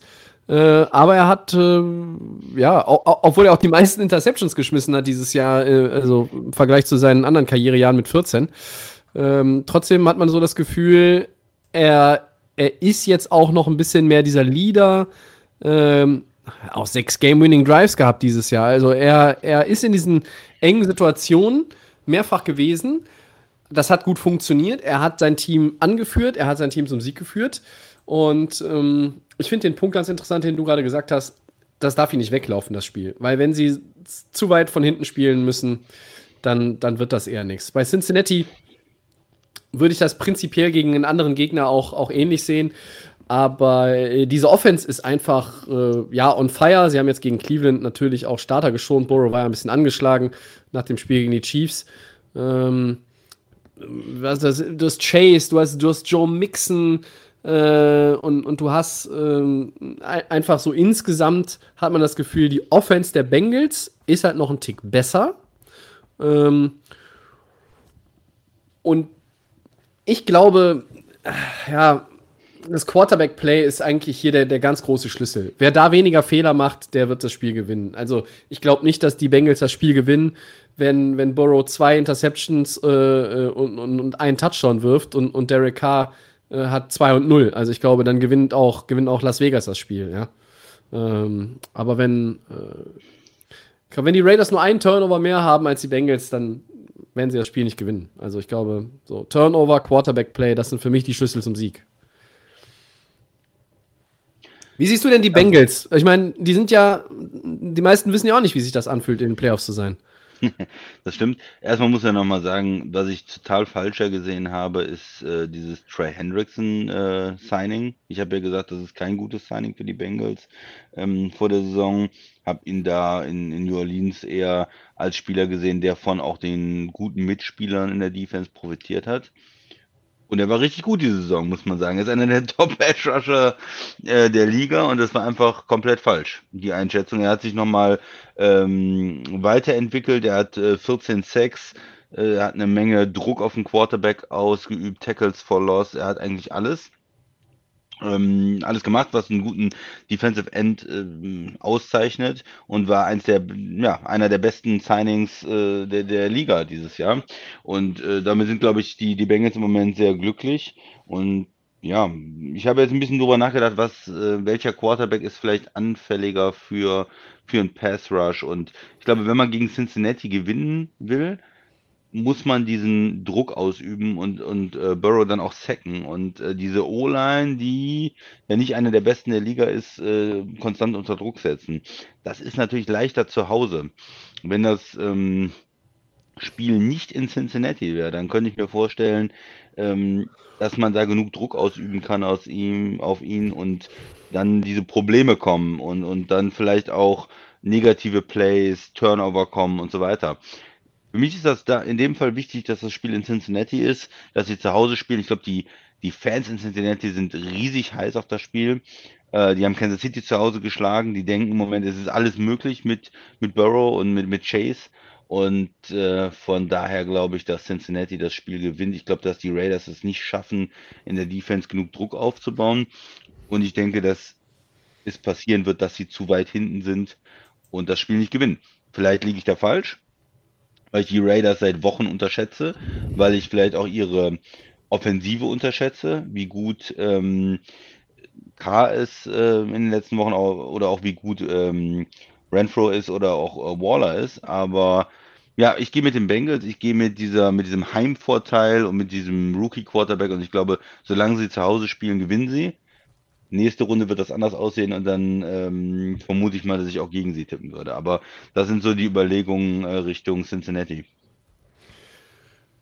Ja, ich denke, dass, dass Joe Burrow, obwohl er insgesamt weniger NFL-Erfahrung hat als Derek Carr, diesem Spiel seinen Stempel aufdrücken wird. Er ist, er ist richtig heiß gewesen. Wenn diese, wenn er, wenn er nicht angeschlagen ist und das, ihn das irgendwie handi handicapt, dann werden die Bengals das Spiel gewinnen. Ähm, ich glaube, dass sie ähm, klar, einen guten Running Back haben beide, aber die Bengals sind momentan so heiß und haben so wahnsinnig viel über, durch die Luft gemacht. Wenn die jetzt auch noch Mixen da irgendwie einbauen, dann sind die überhaupt nicht mehr ausrechenbar in der Offense. Und äh, es ist ja nicht nur Chase, da sind ja auch Boyd und Higgins, die ja. so ein bisschen im Schatten von Jamar Chase und seinen Rekorden jetzt in den letzten Wochen ähm, auch wieder zu, zu alter Stärke oder vielleicht neuer Stärke gefunden haben. Chase wird gedoppelt. Äh, und ich glaube, wenn du die, äh, die Bengals Receiver alle one-on-one -on -one covern willst, ähm, dann wird Burrow auf jeden Fall irgendwann deine Defense Stück für Stück auseinanderbauen. Und ähm, ich glaube, die Raiders brauchen auswärts in Cincinnati mindestens 32 Punkte, um das Spiel zu gewinnen, weil vier Touchdowns und ein Field Goal sehe ich für Cincinnati hier schon. Ähm, also, und ah, naja, also das eben, nee, da glaube ich nicht dran. Also ich schließe mich an, Cincinnati gewinnt das Ding. Ja, dann gehen wir mal zum zweiten Spiel. Äh, Samstagnacht bei uns 2.15 Uhr. Bills zu Hause gegen Patriots. Divisionsduell. Haben schon zweimal dieses Jahr gespielt. Mhm. Wo willst du anfangen? Ja, ich bin ja nicht immer so der Riesenfan der Divisionsduelle im, in der Wildcard-Runde, weil das hat man ja schon gesehen und ich denke mal, oh, es gibt so viele coole Matchups, aber da wird immer alles durcheinander gewürfelt in Woche 18, weil Starter geschont werden oder es unglaubliche Comeback-Wins gibt oder was auch immer. Ähm, trotzdem finde ich das Spiel sehr interessant. Ich bin mir äh, relativ sicher, dass äh, dadurch, dass das Baby ja rela relativ durchschläft, ich das Spiel nicht live gucken werde, sondern eher ein bisschen Schlaf sammle, weil auch Sonntag ein Arbeitstag für mich ist. Äh, aber trotzdem ist das ein höchst interessantes Spiel, ähm, auch wenn sie schon zweimal sich begegnet sind. Denn es ist so ein bisschen dieses Duell der Bills, die ja, wie soll ich sagen, die sind so äh, am, am Rande dessen, also, oder am Rand wieder sich selber so wiederzufinden, da wo sie mal waren. Also Josh Allen, jetzt das auch gegen Atlanta, hm, ja, hm, nicht so toll. War nicht so toll wieder, ne? Äh, und dann, äh, jetzt haben sie, ja, diese Spiele gewonnen, die sie gewinnen mussten, haben den Divisionssieg. Sie haben ja auch gegen die Patriots dieses Rematch gewonnen. Das gibt ihnen, glaube ich, nochmal äh, wahnsinnig Selbstvertrauen. Und auf der anderen Seite hast du Bill Belichick. Ich sage jetzt nicht Mac Jones, ich sage Bill Belichick, weil du hast erstmal Bill Belichick so. Und Mastermind Bill, den musst du erstmal schlagen in den Playoffs. Das ist ja völlig egal, ob der Brady, Mac Jones oder den Osterhasen da am Start hat. Gegen den musst du erstmal bestehen. Du musst, dein Gameplan muss passen. Du musst vielleicht auch variabel sein, du musst darauf reagieren können, was die Patriots dir anbieten, was die dir in der Defense, von der Defense her anbieten. Was kann Josh Allen? Die werden sich sicherlich auf Josh Allen als, als, als laufenden ja, Quarterback ja. einstellen. Also, äh, und dann möchte ich mal sehen, wie das Run-Game der Bills funktioniert, dass sie ja versuchen, wieder zu entdecken mit Singletary. Ähm, der ja hier und da Akzente setzen konnte, aber mich jetzt auch äh, über die gesamte Saison gesehen natürlich nicht überzeugen konnte. Und die Bills Defense, wir wissen, Tredavious White ist nicht mehr da. Ist das ein Problem? Die Receiver der Patriots sind jetzt alle nicht so, dass man sagt, da ist jetzt der eine, wo man, wo man Tredavious White unbedingt für braucht. Ja, aber man braucht ihn natürlich eigentlich schon, weil es einfach ein klasse Spieler ist. Ähm, und hm, Defense-Vorteile äh, sehe ich bei den, bei den Patriots, Offense-Vorteile sehe ich bei den Bills und dann ist es halt so diese ganz klassische Playoff-Kardinalfrage, ist das Team mit der potenten Offense am Ende vorne oder das mit der Defense? Ähm, bevor ich das Wort an den Christian weitergebe, erstmal muss ich ganz offen gestehen, dass ich jetzt noch nicht weiß, wen ich da ziehen soll. Ja, also bei den, ich glaube, dieses Spiel in Buffalo, in diesem Schneesturm da ähm, oder in diesem Sturm, das kann man, kann man vielleicht mal ein bisschen zur Seite äh, schieben. Bei den, bei den Patriots, das Spiel, was wir gesehen haben Mhm. kürzlich, da war es ja Josh Allen, der es einfach dominiert hat. Er hat gezeigt, er ist der beste Mann, der Quarterback, er macht die Touchdowns, er läuft auch selber und hat dem ganzen Spiel den Stempel aufgedrückt. Kann er das wieder? Ich hätte jetzt eigentlich gesagt ja und würde sicher die Bills nehmen, aber so ein Spiel wie gegen Atlanta hat er auch immer mal drin, ne? Das ist dann dieser Josh Allen, der auf einmal Picks wirft, der auf einmal zwei, drei Picks wirft und die, wo man sich die Haare rauft. Und wenn er, das ist ja auch dieses Problem, was ich mit ihm habe, ne? Du kannst dich erinnern an dieses Playoff-Spiel, wo er dann rumläuft und irgendwie ein Lateral macht und wo ich gesagt habe, solche Entscheidungen, da, da, da fallen mir alle Haare aus, ja, das, da will ich als Coach wahnsinnig werden, der muss, da, davon muss er weggehen.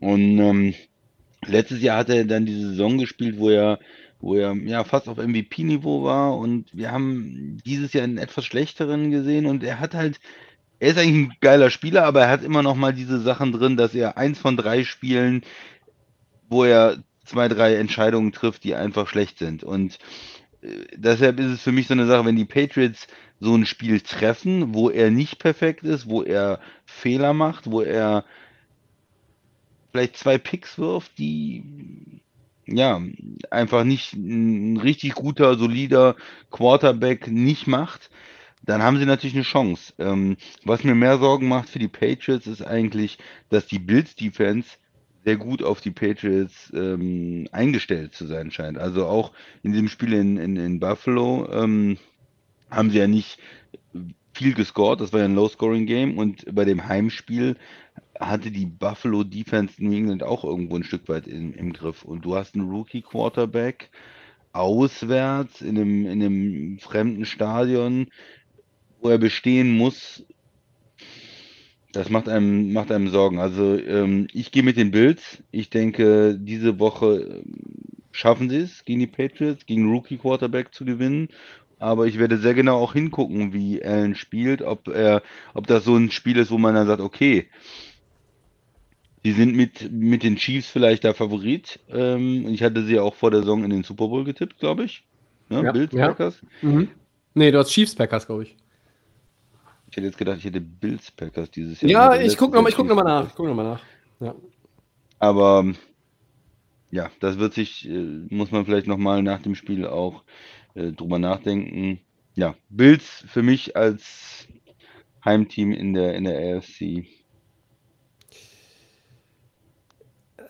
Ja, ich, ich gucke das, guck das gleich nochmal nach mit dem, mit deinem Super Bowl-Pick. Okay. Äh, ich nehme New England.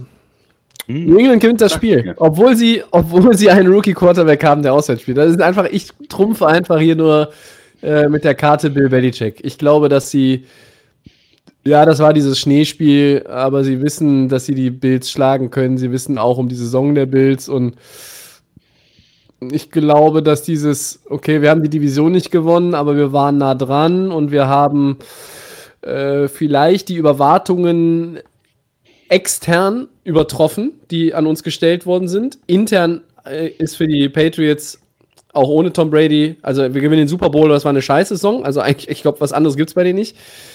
Ich, äh, ich gucke nochmal auf die Bills und sage auch deshalb, warum ich dann letztlich New England nehme. Ich habe mir mal die Siege der Bills angeguckt in der Regular Season. Hm. Miami, Washington, Houston. Nochmal Miami, die Jets, New. New, Orleans, Carolina, Atlanta, nochmal die Jets. Das sind Alles. Teams, die nicht in den Playoffs sind. Die Siege gegen Playoff-Teams war New England, gegen die haben sie Season Split 1-1. Dann haben sie ähm, Kansas City geschlagen in Woche 5. Das war vielleicht ihr, ihr bestes beste. Spiel. Ja. Und dann guckst du dir die Niederlagen an. Und ich weiß, Christian, äh, die Steelers äh, völlig zu Recht, aber sie haben gegen die Steelers verloren. Ist ein Playoff-Team. Sie haben gegen Indy verloren, die hätten ein Playoff-Team sein müssen. Einmal gegen die Patriots verloren, sie haben gegen Tampa verloren in Overtime nach einem Comeback, wo man eigentlich eher den Buccaneers einen Vorwurf machen muss, warum sie die Bills nochmal die, die Tür nochmal aufhalten. Ähm, und irgendwie, für mich ist das durch die Bank weg, kontinuierlich in der Saison nicht überzeugend, was Buffalo gezeigt hat.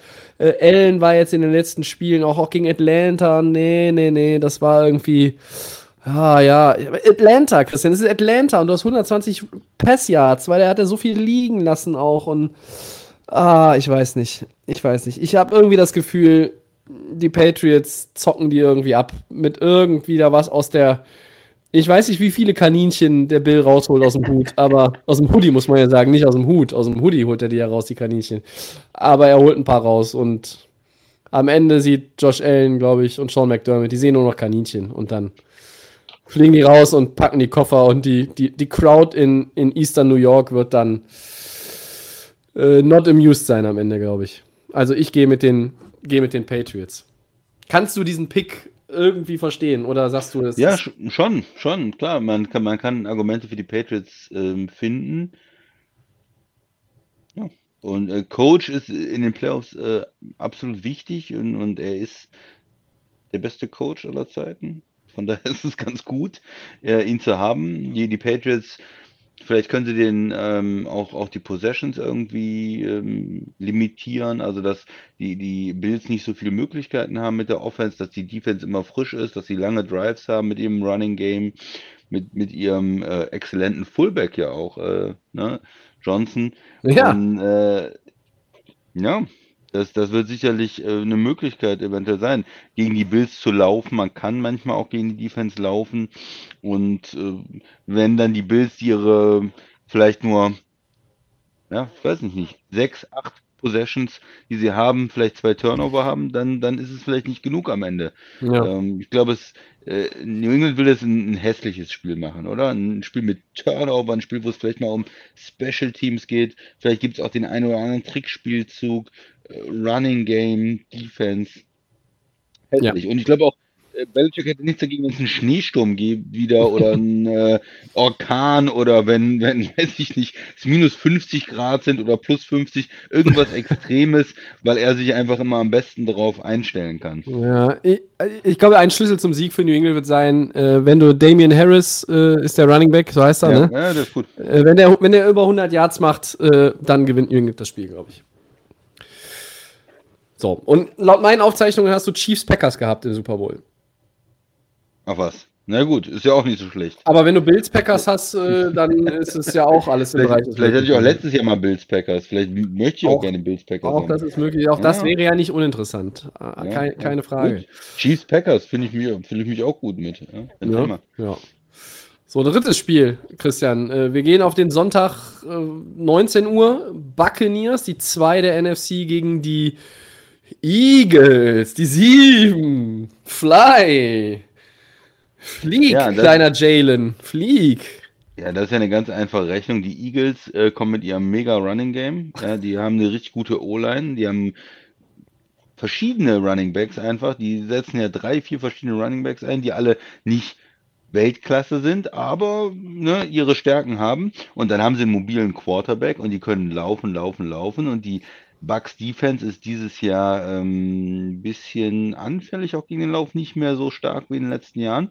Und das ist ja dann auch ein Rezept sozusagen, um die Buccaneers zu schlagen, um Tom Brady an der Seitenlinie zu ähm, halten, wie man so schön sagt. Man läuft über sie drüber und ähm, limitiert das Ganze. Auf der anderen Seite, die Buccaneers sind nicht so gesund wie letztes Jahr. Sie haben ähm, ja, verschiedene Ausfälle. Wir haben es schon thematisiert. Äh, Goodwin ist komplett raus. Brown ist äh, abgehauen.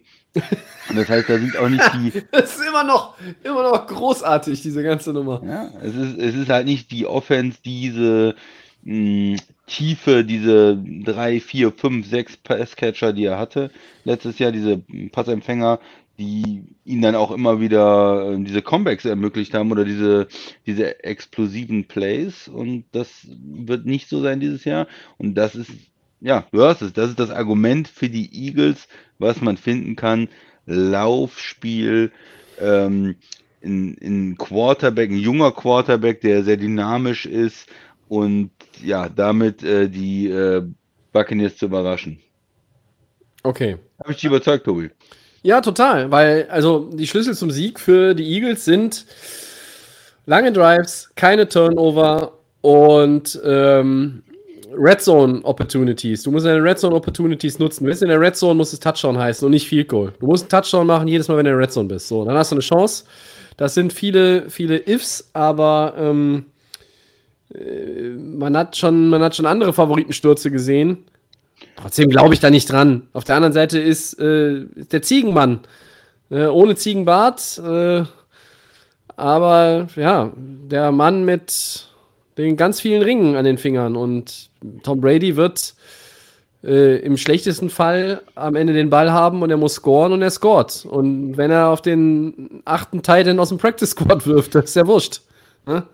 Ich glaube, dass die, ähm, dass die Buccaneers trotz, ja, die sind nicht so gesund. Ähm, und sie haben äh, Playoff Lenny verloren und sie haben Godwin verloren. Und ich glaube, die Buccaneers sind Schlüssel zum Sieg und ein Trumpf ist halt der Coach, der ist erfahren, der andere ist es nicht. Und äh, der Quarterback ist erfahren, der andere ist es nicht. Und äh, dann haben sie noch, spielen sie zu Hause und ich glaube, das äh, ist dann hier wirklich auch, das ist wirklich ein, hier ist es ein Monster-Trumpf, einfach ein, ein, Heimspiel zu haben, weil ich glaube, die Eagles jetzt da äh, in der in Tampa Bay sind jetzt nicht vielleicht das lauteste Stadion der Liga, aber ähm, ich glaube, das ist alles too much to overcome. Und äh, am Ende wird Brady das Ding, das Ding rocken, ähm, denn ich glaube, er wird ähm, kein Turnover haben. Er wird ein ganz sauberes, clean Game abliefern und ja, dann gewinnt Tampa Bay das Ding. Und hinterher gewinnen sie das ganz große Ding. Also alles. Also du, du glaubst, dass die ähm, Buccaneers gegen die Eagles gewinnen, nehme ich jetzt mit. Ja, klarer Fall. Du tippst doch nicht auf die Eagles, oder? Nein, auf gar keinen Fall. Ich habe hab nur versucht, dich in äh, dazu zu bewegen, die Eagles vielleicht zu nehmen. Ja, ich weiß. Äh, hat nein, nicht geklappt. Also hat nicht geklappt. Äh, ja, ich, diese Argumentation mit dem Running Game gut und schön, aber ich glaube, dass Tampa schon ein bisschen bessere Run-Defense spielen kann, wenn sie gegen eine Mannschaft spielt, die auch hm, ja nicht so viele Möglichkeiten vielleicht in der Pass-Offense haben. Und auf der anderen Seite, gegen wen haben die Eagles denn Tolles gewonnen dieses Jahr? Die spielen auch in der, in der East. Entschuldigung, die spielen zweimal gegen die Giants. Das, äh, die spielen gegen Washington. Die haben auch eine Menge Siege gegen Schrottteams gesammelt dieses Jahr. Und ich glaube, gegen einen absoluten Top-Quarterback, Hall of Fame-Quarterback äh, in den Playoffs auswärts. Nein, tut mir leid. Das muss ich erst sehen, bevor ich da die Eagles nehme. Also, Temper. Ich glaube, an dem Spiel müssen wir uns noch nicht länger, länger aufhalten. Also, nee, okay. dass die Eagles in die Playoffs gekommen sind, muss man auch dann den Hut vorziehen. Das äh, hätte man nicht unbedingt erwartet, äh, eben weil sie aus dieser Division kommen, wo alle gesagt haben, da kommt ja eh nur der Divisionssieger weiter. Ähm, und jetzt haben sie es als zweites Team geschafft, aber Tampa Bay, turmhoher Favorit und ich sehe hier auch den Favoritensturz nicht. Gut, hatten wir jetzt drei, also ich hatte dreimal die Favoriten, du hast einmal die Patriots mit äh, drin. Wie ja. sieht es bei den Cowboys gegen den 49ers aus? Äh, das ist auch ein interessantes Team. Die 49ers ist, glaube ich, ein, eins der, deiner Lieblingsteams auch, ähm, mhm. die mit einer mit einem super Coach, spannender Quarterback, mega Run-Offense äh, kommen. Oh. Äh, siehst du da Chancen kotze. in Dallas? Ich kotze. Ich kotze einfach nur. Ich hasse die 49ers. Ich hasse sie einfach. Und ich hasse sie nicht nur, weil sie zum sechsten Mal in Folge gegen die Rams gewonnen haben. Und Kyle Shanahan jedes Duell gegen McVay gewinnen wird, egal welche Teams die beiden äh, Coaches äh, betreuen, bis beide 100 Jahre alt sind. Shanahan wird niemals gegen McVay verlieren. Ja, aber kurz, die, die, Rams haben doch 17-3 geführt zur Pause. Die haben das Spiel noch verloren. 17-0 geführt, ja, ja, ja. Die haben verloren. Die haben verloren. Ja, zu den Rams kommen wir gleich noch. Aber da werde ich es auch, äh, da werde ich es heute ganz gemächlich und, und äh, verkürzt angehen lassen. Also zu den 49ers. Von den 49ers noch in die Playoffs zu kommen, das Spiel zu gewinnen, muss man auch mal sagen, Respekt, ja, oder? aber auch hier, die Rams haben ihnen die äh, Tür aufgemacht, die Hand gereicht, äh, dann mit beiden Händen sie reingezogen äh, und dann noch den Kopf getätschelt. Und da muss man dann auch so ein bisschen differenzieren. Ja, die 49ers haben nicht aufgegeben, aber wer mir dann erzählt, ja, und das war dann irgendwie toll von Garoppolo, ach, hau mal ab, ey. Die haben zwei, der hat zwei Picks geworfen, der Bratwurstkopf Äh, und die bestehen in der Offense nur aus Debo Samuel. George Kittle war No-Show in dem Spiel. Das ist angeblich hier der, der, der, einer der besten Tight Ends der Liga. Wo war der denn? Der war abgemeldet, der Knilch. Der konnte gar nichts. Debo Samuel war halt da am Start und natürlich die Running Backs. Aber Debo Samuel ist ja quasi äh, Running. Back, Receiver. Quarterback, Quarterback Receiver, ist er auch. Oberpeinlich für die Rams und halt auch einfach typisch für die 49ers. Und wie wenig die ihrem eigenen Quarterback letztlich vertrauen. Das ist nämlich die Geschichte, liebe Freunde. Ein Drive, nur Plays mit, äh, mit dem Run und am Ende wirft Debo Samuel den Touchdown-Pass. Ja? Der sah jetzt nicht mega schlank geworfen aus, aber er ist halt angekommen und war ein Touchdown. So, alles andere ist ja egal. Aber was hat denn Garoppolo in diesem wichtigen Drive gemacht? Nur Handoffs. Ja, oh, er, oh, ja, er, hat, er hat saubere Handoffs gemacht, willst du mir jetzt erzählen? Nee, nee, die Hol dir doch lieber noch ein Bier. Hol dir noch ein Bier lieber. Das ist doch äh, die Kreativität des Kyle Shanahan. Ja, ja, Ja, das ist es. Playcallers, Aber, bitte. Ja, des Playcallers? Ja, was meinst du mit Playcaller?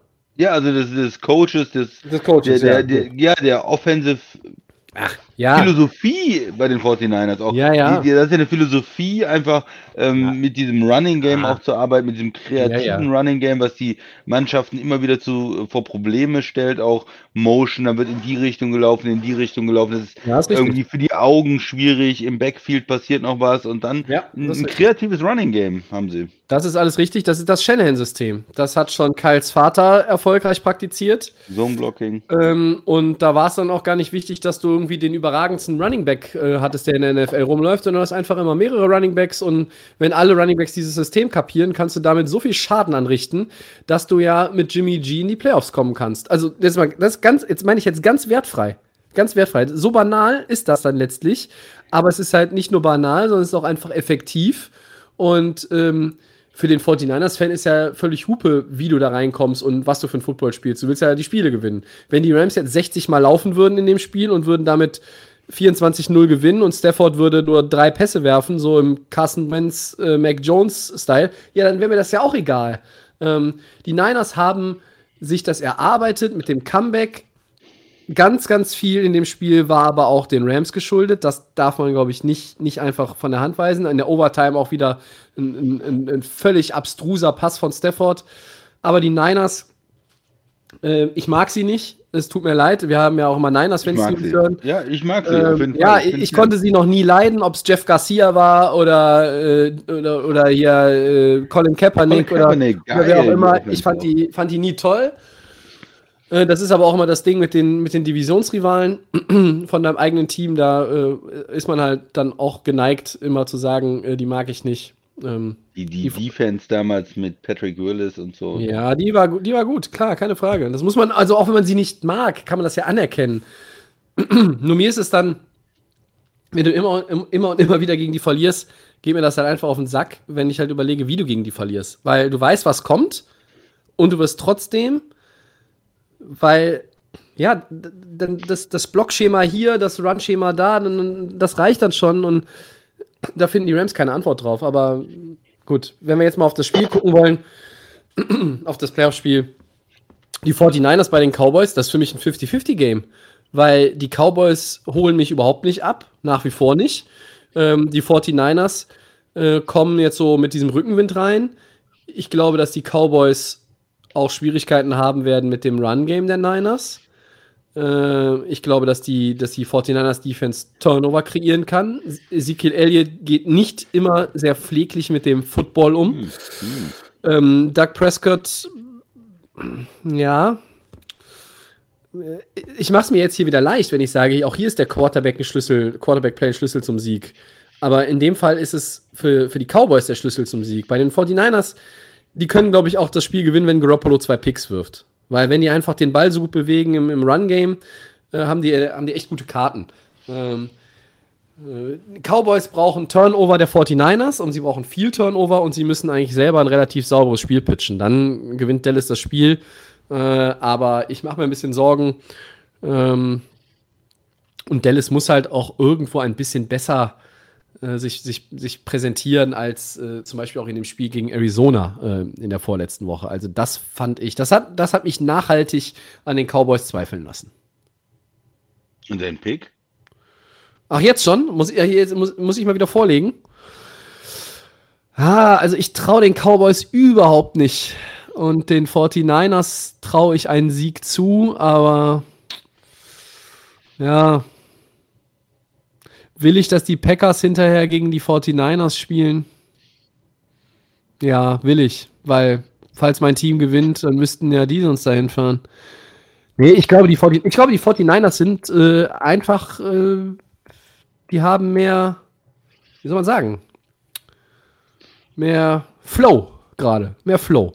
Das ist das Wort. So, die gewinnen. 49ers. Nächster Upset. 49ers. Ah, noch ein Upset. Noch ein Upset. Du, du, du haust ja alle raus. Ja, ich bin 1320. Wen interessiert denn das hier noch? Also davon, dass es bei den Hörern sowieso keinen interessiert, wie unsere Gamepicks sind. Das ist ja nur eine Sp Spirenzit für uns. Entweder kriege ich dich noch oder am Ende hast du 20 Siege mehr als ich. Egal. Ja, also ich, ich, tatsächlich finde ich das Spiel auch ganz interessant und äh, ich hätte mich auch zu den 49ers äh, hinreißen lassen, aber wenn du sie jetzt nimmst, dann nehme ich natürlich die Cowboys und komme mit dem Argument, komme mit dem Argument, die Dass wir einen guten Coach haben. sicherlich nicht. Die äh, Passing Offense ist ähm, zu dynamisch. Also ich glaube, die 49ers haben ja schon äh, Probleme gut, mit guten Receivern umzugehen. Die haben nicht die besten Corner und die haben, wenn eine richtig dynamische Passing Offense da auftritt, haben sie ein bisschen Probleme. Und ich kann mir schon vorstellen, dass ähm, die Receiver, dass sie vielleicht zwei Receiver über 100 Yards haben. Ja, äh, Cooper und äh, CD Lamb äh, zum Beispiel. Und auch, ich dachte erst, ja, hm, Gallup ist nicht dabei, aber dieser Wilson oder wie der heißt, der, der vierte Receiver, der dritte Mhm. Receiver ist in Dallas, der ist auch gut. Der Mhm. hat auch über 100 Yards. Äh, und äh, Prescott, ja, dieses Spiel gegen Arizona, absolut. Und, und Dallas hat auch immer wieder in der Saison Spiele drin gehabt, wo sie, immer wenn man an sie geglaubt hat, komplett als Contender, dann haben sie mal irgendwelche Spiele verloren. Äh, jetzt gegen ähm, die Eagles nochmal, äh, oder gegen die Backups der Eagle, äh, Eagles haben sich nochmal richtig in Form gespielt. Fünf Touchdowns waren es, glaube ich, für Prescott jetzt. Über 50 Punkte. Am Samstag war das Spiel ja schon. Von daher denke ich, dass Dallas äh, in einer ganz guten Form ist oder jetzt wieder in eine bessere Form kommt. Und sie spielen zu Hause. Sie haben die besseren Receiver. Sie waren eigentlich das bessere Team diese Saison. Und ich glaube, sie bringen das dann schon äh, über die Bühne. Ja, da möchte ich aber, Aber mal schön, sehen. dass du mit Jimmy G gehst. Ich gehe nicht mit Jimmy G, ich gehe mit Debo Samuel und Kyle Shanahan. Und Jimmy G kann, der kann irgendwann an der Seitenlinie Comics lesen oder irgendeinen Scheiß machen. Äh, oder die Bälle aufpumpen oder die Luft rauslassen, wie sein großes Vorbild. Ja, der Ziegenmann. So. Äh, die Playmaker bei Dallas hast du gerade angesprochen. Die möchte ich dann aber auch mal sehen. Also CD Lamb, äh, zweimal in den letzten neun Spielen äh, mit, äh, was war die Zahl? Zweimal in den letzten neun Spielen mit mehr als 66 Receiving Yards. Hm. Gallup raus, Amari Cooper, ah, auch mangelnde Konstanz und das ist ja nicht, dass mir dann jemand erzählen könnte, ah ja, Prescott verteilt die Bälle so. Wo sind Ja, die Playmaker? gerade- wo sind, wo sind die Playmaker? Wo sind die ja Playmaker? ja. Mhm. Ja? Kannst du ja sagen, wo ist denn das Vögelchen? Wo ist das Vögelchen? Dann kann ich bei Dallas sagen, wo sind denn die Playmaker? Wo ist denn Ezekiel Elliott? Kann der noch laufen? Oder hat der kaputte Knie? Hat er die Todd Gurley-Krankheit? Möglich. Aber die haben eine Menge, die haben schon eine Menge äh, verschiedene gut, gute Spieler. Ja, ja. Auch den Tight End Schulz ist gut und Ja. der Backup Running Back Pollard ist auch gut und Ja. Ja. Ja. 49ers haben einen besseren Coach. Gegenargument. Ja. ja. Es ist unfassbar, dass ich jetzt hier in der 205. Episode von Delay of Game eine Lanze für die 49ers breche und erklären muss, warum die ein Playoff-Spiel gewinnen gegen Dallas, die notorischen Playoff-Loser der letzten 25 Jahre. Ja, Die ich will fa aber sehen, fast immer drin sind und dann trotzdem nichts reißen. ich will sehen, dass Dallas nach Green Bay fährt. Ich möchte dieses Spiel haben. Alter Coach gegen neuer Coach. Ähm, das das finde ich schon sehr interessant.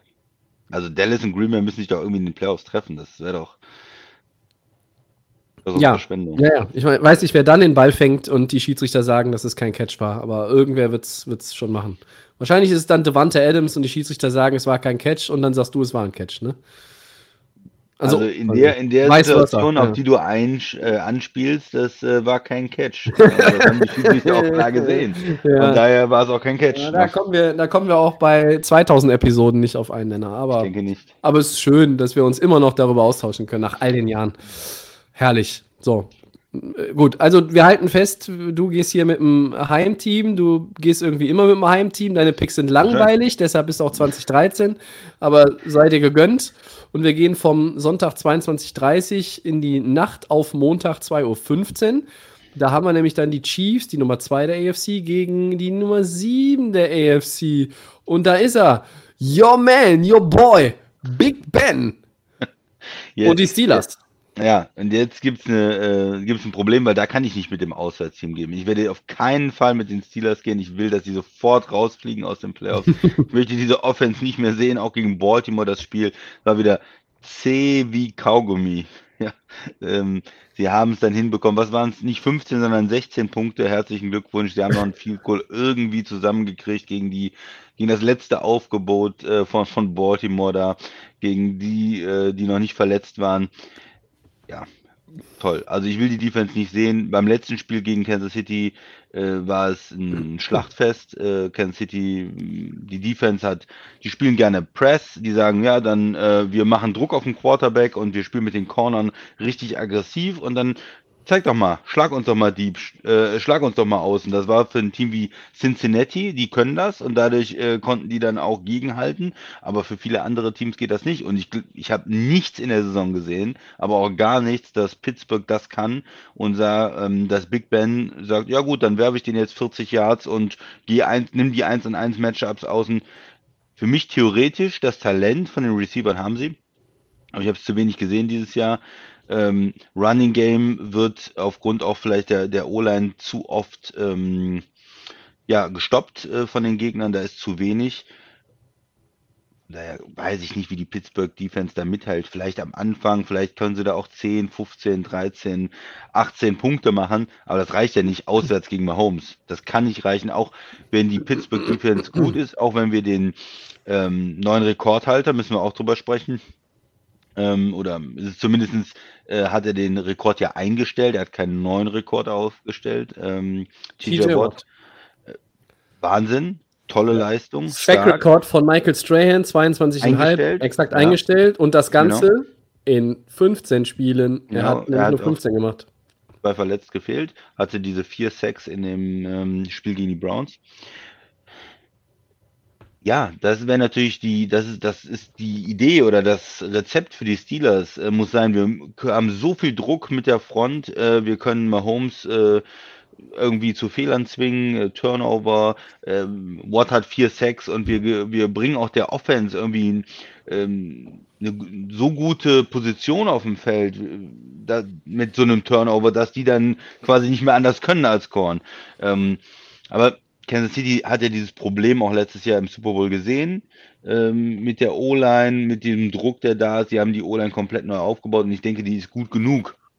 Wird vielleicht auch den einen oder anderen Zack geben, aber ich denke, sie ist gut genug, dass ähm, Mahomes und, und die Kansas City Offense ja, ihre 25 Punkte machen, auf jeden Fall gegen, gegen die Steelers. Und dann reicht das nicht. Ich glaube, ähm, dann reicht es einfach nicht, was die Offense bis jetzt geleistet hat dieses Jahr habe ich kein Vertrauen, dass die 28 Punkte gegen die, gegen die Chiefs scoren und das Ding gewinnen, auswärts. Habe ich nicht, null und deswegen gehe ich da absolut mit Kansas City. Ja, ich gehe auch mit den Chiefs. Ähm, ich gucke nochmal so ein bisschen zurück auch auf diese 36-10. Vor einigen Wochen, ähm, da hatten die Steelers drei Turnover. Sie hatten auch nur 25 Minuten den Ball. Sie hatten 100, was, 73 Yards Passing. Und mit diesen Werten gewinnst du nicht. Und ich sehe halt auch nicht, wie sie das verbessern sollen. Big Ben hat mit dem Ellbogen einfach auch gar nicht mehr die, die Möglichkeit, präzise tiefe Pässe zu werfen.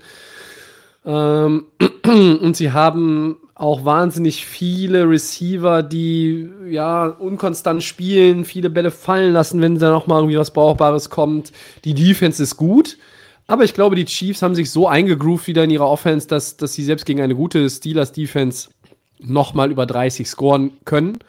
Äh, und ich sag mal, die Marke, die, die Andy Reids Mannschaft holen muss oder übertreffen muss oder vielleicht erreichen muss, ist, glaube ich, 27 Punkte. Also ich glaube, 28 traue ich den Steelers nicht zu. Das wäre jetzt mal einfach gerechnet, vier Touchdowns. Das sehe ich jetzt so nicht. da müsste, müsste ja schon irgendwie ein Re Record-Breaking Day kommen von Kollege Najee Harris. Ähm, und, und TJ Watt müsste irgendwie fünfmal Mahomes sacken. Also äh, da müssen außergewöhnliche Dinge passieren, damit das Spiel eng ist. Es wird vielleicht nicht 36-10, es wird vielleicht nicht so deutlich werden, Ähm, vielleicht kann Pittsburgh das noch relativ lange eng halten, aber am Ende, glaube ich, wird, wird die Qualität von Kansas City das Ding dann einfach auch entscheiden. Ähm, ich äh, bin gespannt auf Clyde Edwards Hilaire, der ja zuletzt auch nochmal äh, gefehlt hat. Ist er fit? Kann er spielen? Weiß ich jetzt gar nicht. Wenn er spielt, wie viel ähm, geht auch über den Lauf? Die Chiefs haben sich ja so ein bisschen als balancierteres Team gezeigt, auch jetzt während ihrer Siegesserie. Und ähm, ja, über die Defense der Chiefs muss man jetzt gar nicht viel reden, weil vielleicht jetzt nicht den härtesten, härtesten Test vor sich hat. Ne? Schlüssel zum Sieg für Pittsburgh können einfach nur sein, äh, Big Ben muss sein bestes Saisonspiel abliefern. Äh, die Defense muss das beste Saisonspiel abliefern. Äh, und du darfst keinen, du musst den, den Turnover-Battle gewinnen. Und die Chiefs hatten am Anfang der Saison echte Ja, Turnover-Probleme. drei Turnover, ne? Ne? Und wenn die, wenn die Chiefs äh, weniger Turnover haben als die Steelers, ist es für sie auch auf dem, auf dem Zettel. Ähm, und dann glaube ich, äh, geht es so ein bisschen auch, äh, Passverteilung ist, glaube ich, auch noch so ein Schlüssel für Kansas City. Tyreek Hill war angeschlagen im letzten Spiel der Regular Season. Da bin ich auch gespannt, wie fit er dann ist, wie viele ähm, ähm, Plays er, er auf dem Feld sein wird, wie viel er auch angeworfen wird, wie viele Targets er bekommt. Äh, aber unter dem Strich sehe ich hier und heute kein Szenario, wie Pittsburgh dieses Spiel gewinnt. Aber das habe ich auch über die Colts gesagt. Ich sehe kein Szenario, dass sie gegen Jacksonville verlieren. Und äh, es ist eingetreten. Das ist die NFL. Du weißt es nie. Ähm, ja, aber Kansas City, äh, klarer Fall. So. Gut. Letztes Spiel, montags nachts. Ist ja auch mal toll, ein Playoff-Spiel Ja, ganz montags nachts haben. Mhm. Kannst du dir ganz in Ruhe mal angucken, montags nachts, Tobi. Denk, denkt hier keiner an den deutschen Markt? Denkt hier eigentlich keiner an den deutschen Markt? Ja, okay. Rams zu Hause. Als Ja. äh, Divisionssieger natürlich zu Hause gegen die Cardinals. Ja, Wieder ein Spiel gegen Divisionsrivalen. Was Mhm. sagst du dazu? Dein Team. Mm, Ja, erstmal fand ich die Rams am Sonntag gut am Anfang. Ähm, das fand ich, fand ich, haben sie, haben sie ganz gut gemacht. Stafford war von Beginn an richtig drin im Spiel, gut gespielt. Dann ähm, haben sie, ich glaube, Dritter und äh, Eins gehabt und hätten den drei vor der Pause, wenn sie dann noch einen Touchdown gemacht hätten, wäre es 24-0 gewesen. So gab es einen Sack. Ähm, sie wurden, wurden gestoppt. Dann hat die 49ers eigentlich von da an das, das Zepter übernommen, haben Field Goal noch gemacht, 17-3, gehst in die Pause, sagst du, alles ist gut. Äh, ja, war, glaube ich, das erste Mal, dass die Rams zur Pause führen und unter McVay das Spiel verlieren. Klar, aber es muss ja gegen die 49ers passieren, gegen wen sonst. Ähm, ja, äh, am Ende kann man natürlich sagen, auch wenn es der Divisionsrivale war, ja, okay, die Rams waren drin, aber sie wollten sicherlich schon gerne die zwei sein, kann ich mir vorstellen. Sie haben es nicht hingekriegt. Äh, tut ihnen das dann so weh wie, wie eine Niederlage in, weiß ich nicht, Woche 7, wenn du halt trotzdem weißt, du bist in den Playoffs und du hast vielleicht auch mit einem Ohr gehört, dass, dass Seattle in Arizona irgendwie das Ding gewinnen wird wohl. Äh, auch wenn es da noch irgendwie bis in die zweite Halbzeit ja offen war. Keine Ahnung. Ist jetzt viel Spekulatius. Ähm, bei den Rams ist es das Problem der letzten Wochen. Wenn Stafford zu viele Turnover hat, wird es schwer zu gewinnen. Da hilft dir deine Star Power nicht, da hilft dir Cooper Cup nicht, der Return von Cam Akers hilft dir nicht, da hilft dir ähm, Jalen Ramsey nicht und Aaron Donald nicht und Von Miller nicht und äh, OBJ hilft dir nicht und äh, McVay hilft dann auch nichts mehr und ähm, da musst du halt einfach gucken, wenn, wenn Stafford in der Lage ist, den Ball zu kontrollieren, keine dummen Picks zu werfen, ob es jetzt Pick 6 ist, ich rede nur von Picks, nicht nur von Pick 6, keine Picks, keine Turnover, dann können sie das Spiel gewinnen. Ähm, wenn sie, ich habe das jetzt oft mit den Turnovern als, als Schlüssel angeführt, aber in den Playoffs kannst du nur gewinnen, wenn du sauberen Football spielst. Den spielen die Rams nicht. Die Cardinals haben, weiß ich nicht, wie viele Spiele in den letzten Wochen verloren. Die waren auch gegen äh, Seattle nicht wirklich überzeugend. Bei denen ist kein Rhythmus drin. Äh, Wurm drin auch, ne? Ja, und deshalb ist es halt schwierig irgendwie zu sagen, aber ähm, äh, ja, ich, es, ist, es, ist, es ist ein komisches Spiel. Ich weiß bei dem Spiel nicht so recht, was ich tippen soll. Ähm, also eigentlich weiß ich, was ich tippen werde, aber ich lasse erstmal den Christian ran und äh, bringe gleich dann auch noch mal wirklich drei Schlüssel zum Sieg für beide Seiten. Aber ich möchte erstmal hören, was mein äh, Kompagnon jetzt zu dem Ganzen sagt. Ja, geht immer darum, dass man sagt, ah, die Teams sind heiß, die kommen mit einem Streak in die Playoffs und die haben guten Lauf und so. Das ist bei beiden Teams nicht der Fall, muss man ganz ehrlich sagen. Du hast es angesprochen, die, die Rams in den letzten Wochen, vor allen Dingen macht man sich halt Sorgen, wenn der Quarterback zwei Picks hat, drei Picks hat, drei Picks hat, zwei Picks hat in den Spielen und ähm, nicht an die Form der ersten Jahreshälfte einfach anknüpfen kann und nicht ähm, so einen guten Football spielt. Und ähm, das ist irgendwie bedenklich. Ist das eine Verletzungsfrage? Ähm, ist das auch eine Sache, dass sich da wieder Defenses mehr darauf eingestellt haben, wie er spielt? Ähm, auf der einen, anderen Seite, du hast äh, Cooper Cup, der wahnsinnig gut spielt. Und du musst doch eigentlich ein, ein, ja, in der Offense das hinkriegen. Es kann immer mal ein Pick passieren. Es kann immer mal ein, irgendwie äh, ein Tipp sein oder er prallt beim Receiver ab oder so. Aber du musst als Quarterback und als Veteran, muss ich einfach verlangen, dass du nicht so viele Plays hast, die ein Turnover werden können. Ein Pick im Spiel kann immer passieren oder so, aber es kann nicht sein, dass es verschiedene äh, Spiele gibt hintereinander, wo man mehrere Pick hat, Picks hat. Zwei, drei. Das ist, das geht nicht. Seine Chance, seine Chance. Ich habe es vor der Saison gesagt. Ich traue ihm nicht in den Playoffs, weil er dann auch zu wenig Erfolg hatte mit diesen Lions-Teams und, und nie in den Playoffs war. Es ist jetzt seine Chance, das umzuschreiben. Es ist jetzt die Chance, die ganze Karriere umzuschreiben. Und dann ist es äh, am Ende ein, wenn er jetzt, ich sag, NFC Championship Game, Super Bowl kommt, dann ist es Matthew Stafford, der bei den Lions alles gegeben hat, aber immer von der Franchise zurückgehalten worden ist und woanders mit einem guten Coach Erfolg hatte. Ob das jetzt ein Super Bowl-Sieg ist, aber auf jeden Fall Erfolg hatte, Playoff-Erfolg hatte. Was wäre, wenn er früher gewechselt wäre oder so? Oder vielleicht auch noch die nächsten Jahre? Wie kann er sich dann ähm, in, in dem, der letzten Phase seiner Karriere bei den Rams nochmal äh, entwickeln? Oder es ist ein frühes ähm, Playoffs aus und dann ist die Frage, naja, was war denn jetzt genau so viel besser als mit Jared Goff? Und das ist, für mich hängt da, hängt da wirklich viel dran an dem Spiel. Ähm, auf, auf Seiten der Rams und sie sind ein Win-Now-Team. Sie haben diese ganzen Moves gemacht. Jetzt auch wieder Beckham äh, für Beckham getradet und ähm, in der Defense von Miller getradet und so. Es ist ja immer ein All-In. Wir wollen dieses Jahr gewinnen. Wir geben jeden Draft-Pick ab. Und damit bist du dann natürlich dann auch extrem unter Druck. Und die Saison ist einfach, auch wenn man die West gewonnen hat, wenn man als Viers, äh, wenn man als, als Vierter dann reinkommt und, und verliert, ist es, eine, ist es eine Enttäuschung, die Saison. Und das heißt, die Rams brauchen diesen Sieg absolut. Jetzt kommen wir mal auf die Cardinals. Ist aber ähnlich. Ja, die waren auch jetzt irgendwie in der zweiten Hälfte der Saison natürlich nicht erfolgreich. Sie haben auch diese Fragezeichen, was den Coach angeht. Immer Anfang der Saison gut, Ende der Saison schlecht. Wir haben es thematisiert. Ein Quarterback, der dann auch immer Verletzungsprobleme hat. Und, und das ist auch ein, ein Team, was diese Moves gemacht hat. Wir holen Hopkins, wir holen AJ Green, wir holen äh, JJ Watt, wir holen Veteranen, wir wollen jetzt gewinnen. Und das heißt für mich spielen da zwei Teams zusammen, für die es beide unheimlich viel geht und die beide aber auch eine, eine ähnliche, zumindest Idee haben, wie sie ihr, ihr Roster ge, äh, gebildet haben oder ihr, ihren Kader zusammengestellt haben. Ja, so, Tobi, und jetzt wolltest du nur noch drei Schlüssel haben äh, oder sagen und nicht überzeugen, wen ich tippen soll. Also die Schlüssel für die Rams ist wirklich ist einmal Turnover. Ähm, es ist ähm, was kommt hinter Cooper Cup? Also ist Odell Beckham dann in den Playoffs nochmal, legt er nochmal eine Schippe drauf, äh, ist, ist, hält Higby die Bälle fest, so wie er auch gegen die 49ers, da hat er stark gespielt. Äh, und, und das dritte ähm, ist, ähm, ist der Pass Rush. Du hast gegen die Cardinals oft gut ausgesehen in den letzten Jahren, du musst gegen äh, Kyler Murray, der sehr mobil ist, da musst du äh, auf alles vorbereitet sein und du musst ihn unter Druck setzen. Und dann hast du ja, wirklich gute Karten. Und für die Cardinals ist es, äh, du musst die Secondary attackieren mit deinen Receivern. Da müssen halt Kirk und Green und weiß ich, ist Hopkins dann schon wieder fit? Wird, ist er jetzt ein Faktor? Ich weiß es gar nicht, ich habe noch nichts, nichts gelesen, final. Ähm, ich glaube, er kommt erst später zurück. Ja, ne? Eh, später in den Playoffs soll er, glaube ich, zurückkommen.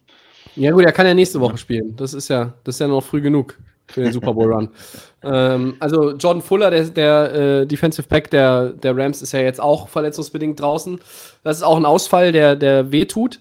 Äh, und ansonsten äh, heißt es, äh, ja, so Run-Game etablieren auch, nicht nur die Secondary attackieren, auch das Run-Game etablieren mit, mit Connor, mit, mit Chase Edmonds.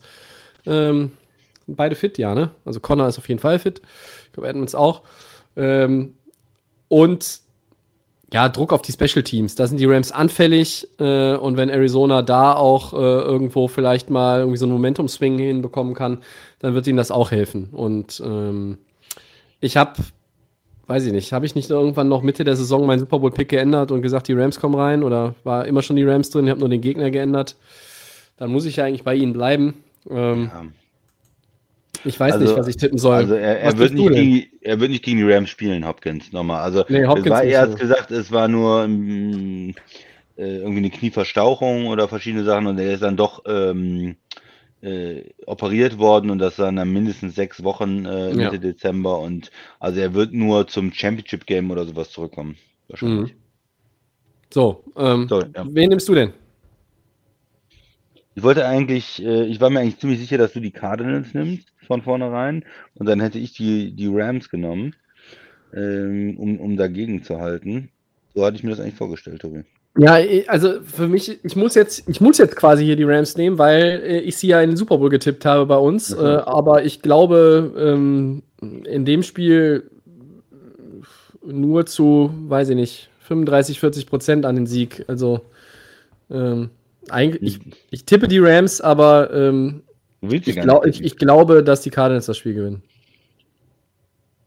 Mhm.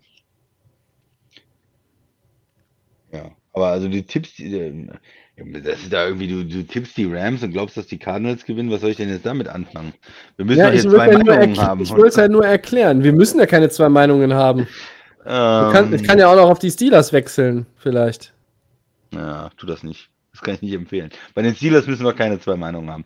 Ähm, ja, also das Argument für die Cardinals wäre natürlich der bessere Quarterback. Äh, der bessere Quarterback ähm, spielt in Arizona, aber das bessere Teams haben die Rams und den besseren Coach für mich haben auch die Rams und das und sie spielen zu Hause. Also ich gehe mit den Rams am Ende.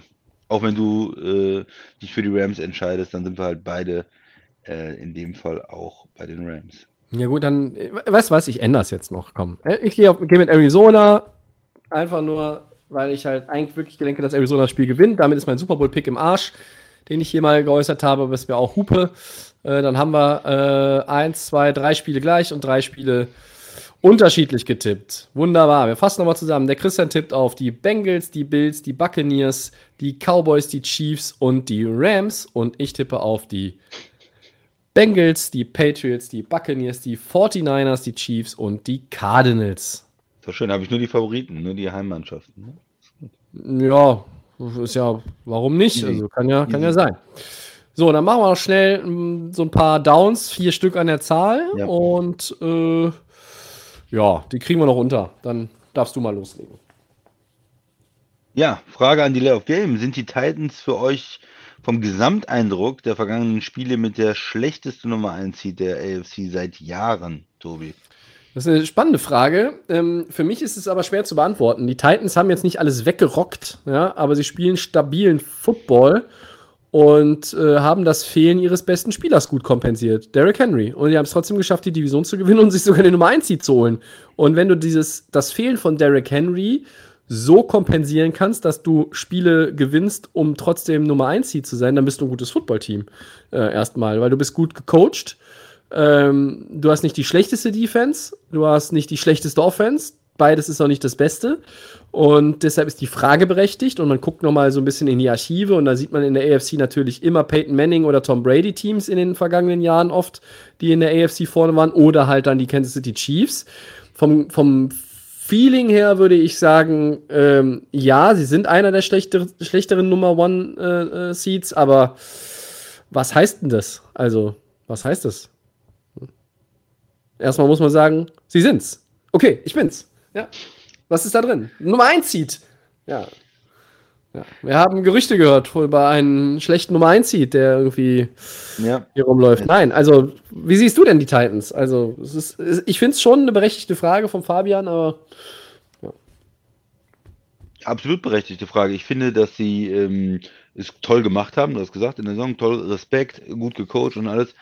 Aber trotzdem, ja, sie sind ein schlechter Nummer 1 Seed, weil sie haben eine Menge knappe Spiele äh, gespielt und die haben die dann noch gewonnen und ja, aber das heißt dann ja trotzdem, dass sie kein wirklich überzeugender Nummer 1 Seed sind und solange Henry äh, nicht zurück ist, sind sie das auch nicht. Wenn er spielt und all, tatsächlich fit ist, dann äh, verschiebt sich das Pendel natürlich irgendwo ein Stück weit, weil dann hast du diese ganze Leistung und dieses gute Coaching und diese gute Kultur und die Spieler, die nochmal ein bisschen über ihren Möglichkeiten gespielt haben und Derrick Henry. Ähm, solange ich ihn nicht auf dem Feld äh, sehe, sage ich ja, sie sind ein schlechter Nummer 1 Seed und einer der schlechtesten der, der letzten Jahre. Okay. Klarer Fall. Zweites Down, Tobi. Zweites Down. Nochmal eine Frage an die Layoff Game. Bucks Wide Receiver Mike Evans hat seine achte Saison in Folge mit 1000 plus Receiving Yards beendet. Jerry Rice und Randy Moss schafften zu Beginn ihrer Karriere nur deren sechs. Evans steht insgesamt bei 9300 Yards und 75 Touchdowns. Und jetzt kommt erst die eigentliche Frage. Ist er ein Hall of Fame Lock, wenn er zu seinem ja bereits gewonnenen Super Bowl auch noch die Marke von 100 Touchdowns erreicht? Also bei mir ist erstmal gar keiner ein Hall of Fame Lock. ähm, Wie überraschend. Ja, ja, wenn er 100 Touchdowns erreicht, hm, äh, ist das natürlich ähm, eine beachtliche Karriere. Da muss man die mal vergleichen mit den anderen. Man, wir wissen auch alle, die Zahlen gehen hoch. Gerade für Wide Receiver gehen die Zahlen extrem hoch. Und es wird schwieriger, weil es heute eine Menge gute Wide Receiver gibt, die tolle Zahlen haben, dann in die Hall of Fame zu kommen. Ich sehe bei Evans auch, dass er schon gesundheitlich abgebaut hat, dass er immer mal wieder Verletzungen hat. Schafft er die 100 Touchdowns denn noch? Möchte ich auch mal die Frage stellen. Das sind auch 25. Okay. Drei Jahre äh, vielleicht. Drei, vielleicht drei Jahre. Ja, hm. ja hm, auf, okay. Ja, und deswegen bei mir, nein, Lock überhaupt nicht. Muss ich erstmal sehen, wenn er fertig ist. Bei mir gibt es keine Locks so früh in der Karriere. Fertig. Ja, weil du dich nicht festlegen willst. Du willst ja immer alle Optionen offen halten, ne? Damit es hinterher nicht heißt, der Christian hat damals gesagt, ja. in Folge so und so. Ja. Also für mich gehört äh, Mike Evans so oder so in die Hall of Fame. Bei ähm, wird auch jeder in die Hall of Fame. Nein. Jeder, der nein, mehr als drei Bälle gefangen hat, kommt in die Hall of Fame. Das ist nicht die Hall of Fame. Ich habe auch drei Bälle gefangen, die du mir im Garten zugeworfen hast mal, aber ähm, deswegen gehöre ich nicht in die Hall of Fame. Gut. Also Mike Evans, glaube ich, hat noch ein bisschen was im Tank trotz seiner Verletzungen. Also ich glaube, dass er die Karriere beendet mit irgendwo im Bereich vielleicht 12, 13.000 Receiving Yards oder wenn er noch ein paar Jahre wirklich spielen kann oder zumindest die, die 10 knackt er ja locker, denke ich. 100 weiß ich nicht, 100 Touchdowns, aber ich denke, dass er am Ende ein Hall of Famer ist. Ähm, ja, diese acht Saisons mit 1000 Yards zum Start der Karriere, das ist schon, schon eine Marke. Und ich, wenn er einigermaßen fit bleibt und Tom Brady spielt noch ein Jahr oder zwei, also hat er ja vor, äh, warum soll er dann nicht nächstes und übernächstes Jahr auch wieder mit diesen, mit diesen äh, 17 Spielen nicht das nochmal machen und dann halt 10.000 äh, Yard-Saisons am, am Stück äh, hingelegt haben? Also halte ich für möglich. Ich glaube, Mike Evans wird eines Tages in die Hall of Fame kommen. Du willst doch hier die ganze okay. Zeit, dass wir unterschiedlicher Meinung sind. Ja, du, drittes du, Down. Ben, Big Ben-Fan hier, du verkappter. Ja. Ja. Alabama gegen Georgia. Meinung zum Title Game, Tobi. Ja, Georgia hat das Ding gewonnen, ne? 33-18 äh, für die Bulldogs. Das ist äh, für Georgia der erste Titel seit 1980. Äh, lang, lang ist her. Und ähm, ja, im SEC Championship Game, also ähm, da haben ja die Crimson Tide noch gewonnen gegen die, gegen die Bulldogs. Und jetzt ja, hat Georgia den, den Spieß umgedreht. Äh, ich ich finde es gut. Defense richtig gut, ne? ne ja. 18 Punkte nur. Muss nicht immer Alabama sein, ja. Äh, Heisman Trophy Gewinner Bryce Young, der Quarterback der Crimson Tide, zwei Interceptions, ein Pick Six am Ende auch. Also ähm, der hatte jetzt vielleicht nicht den allerbesten Tag, muss man sagen. Und äh, ja, ich finde es gut. Georgia ist ein verdienter, verdienter Sieger in, in dieser Saison. Also die haben äh, konstant gespielt und ähm, äh, haben, glaube ich, nur diese eine Niederlage im SEC Title Game gehabt und von daher Hut ab und Gratulation an die Bulldogs. Ja, kann ich mich nur anschließen. Für mich ein überraschendes Ergebnis äh, so und äh, ja, vor allen Dingen die Defense, wie gesagt, mit dem, mit dem Pick auch am Ende dann mhm. äh, das Ganze nochmal äh, festgeschnurrt, äh, gesch geschnürt, also nicht geschnurrt, festgeschnürt und ähm, ja, beeindruckend. Viertes und letztes Down. Rekorde, Rekorde, Rekorde in Woche 18. Welche neue individuelle Bestmarke oder Bestmarken äh, gefällt uns äh, trotz dieses einen Spiels jetzt mehr? Ist ja immer so eine Frage, wie man. Ja, der Sack Rekord für mich ist, ist beeindruckend. Du hast gesagt, Mhm. nur 15 Spielen. Äh, man hat nicht die 16 oder die 17 gebraucht. Er hat ihn eingestellt. Ich hätte es nicht gedacht. Äh, wie gesagt, sicherlich mit der Woche 17 da, mit den vier Sacks, die er geholt hat. Da ist er richtig rangekommen. Hat dann noch den ähm, entscheidenden Sack ähm, jetzt diesen, dieses Wochenende geholt. Mhm. Also TJ Watt. Ja, das hat mich erstmal ge geflasht. Du gehst Ja. bestimmt mit Cooper Cup. Ähm, ja, Triple Crown Champion habe ich aber jetzt gar nicht, ähm, gar nicht rausgesucht, weil den, den Calvin Johnson Rekord. Hat, hat er den Kevin Johnson Rekord gar nicht geknackt? Hat er gar nicht den äh, Receiving Rekord? Ach so. Ach so. Nee, deshalb haben die, haben die vor, ähm, Rams ja noch ein Overtime spielen wollen, damit sie noch ein paar Mal auf den werfen können. Aber Mhm. dann, dann hat Stafford die Nummern verwechselt und äh, 10 mit der 3 und dann war ein Pick. Äh, also, äh, Watt auf jeden Fall, klar. Ich finde auch noch gut äh, Jalen Waddle, der hat einen ähm, äh, Rookie-Rekord für Wide Receiver aufgestellt, die meisten Receptions, ähm, äh, 104, glaube ich. Der Rekord, ich finde es beeindruckend, auch wie gesagt, wenn es damals ein Spiel weniger war. Äh, aber der Rekord ist recht alt. Also, das heißt, es ist ein Rekord, der lange Bestand hatte. Der war nämlich, glaube ich, von Enquan Bolden aus dem Jahr Yeah. 2003. Da werden sich noch einige dran erinnern. Und ähm, was mir auch, äh, glaube ich, hängen geblieben ist, da habe ich aber die Zahlen nicht mitgeschrieben. Hat nicht Devante Adams auch den Packers Franchise-Rekord Yes. für eine Saison? Und der hat auch nicht jedes Spiel gemacht, ne? Oder? Adams Hat äh, hat eins ja auch ein ausgesetzt? Spiel ausgesetzt, genau. Ja. Und er hat den von äh, Jordy Nelson. Jordi Nelson, war ja, glaube ich, von übertroffen. 2014 war, den hat er, den hat er übertroffen. Das äh, muss man auch mal sagen. Äh, in einer ruhmreichen äh, Franchise wie der, der Green Bay Packers, das ja, soll an der Stelle nicht unerwähnt bleiben. Es gab ganz, ganz viele und äh, das heute alles irgendwie nochmal aufzudröseln, das wäre dann irgendwo zu viel gewesen. Ne? Wir sind ja jetzt auch schon äh, deutlich über 1,45 heute. Ja, langer, langer Podcast. So ist das. Ist halt Playoff-Time. Der Christian recherchiert gerade noch irgendwas. Hast du noch einen Nachtrag oder? Ich, ich habe überlegt, ob äh, der Wante Adams wirklich ein Spiel verpasst hat diese Saison oder aber nur aus einem früher rausgegangen ist. Hm. Ja, also Ja. ich meine, so viel Zeit, so viel Zeit muss sein. Das können wir ja, können wir ja noch mal äh, hier verifizieren. Ähm, ich Ich hat meine, er hätte 16 nicht. gemacht. Hier steht, er hat alle 16 gemacht, 123 Receptions für 1553. Ja, 16 statt 17. 16 statt 17. Ja, Moment, welches hat er denn dann gefehlt? Moment, äh, Er hat in Woche acht. In acht Woche und- 8 hat er gefehlt. ja, Woche 8 Genau. hat er gefehlt. Ja, Ja. jetzt haben wir es. Guck mal. ja, Woche 8 hat er gefehlt. Ja, also deshalb auch da, äh, das ist halt ein Rekord, irritiert, alle 16 Spiele hat er gemacht, aber es sind 17. Das Ja, ist so, doch guck mal, das da, so schließt sich der Kreis. Man stolpert immer noch mal drüber, aber das ist ja, sei alles entschuldigt. So, dann sind wir aber jetzt durch für heute. Das war Episode 205. Danke, Christian. Sehr gerne.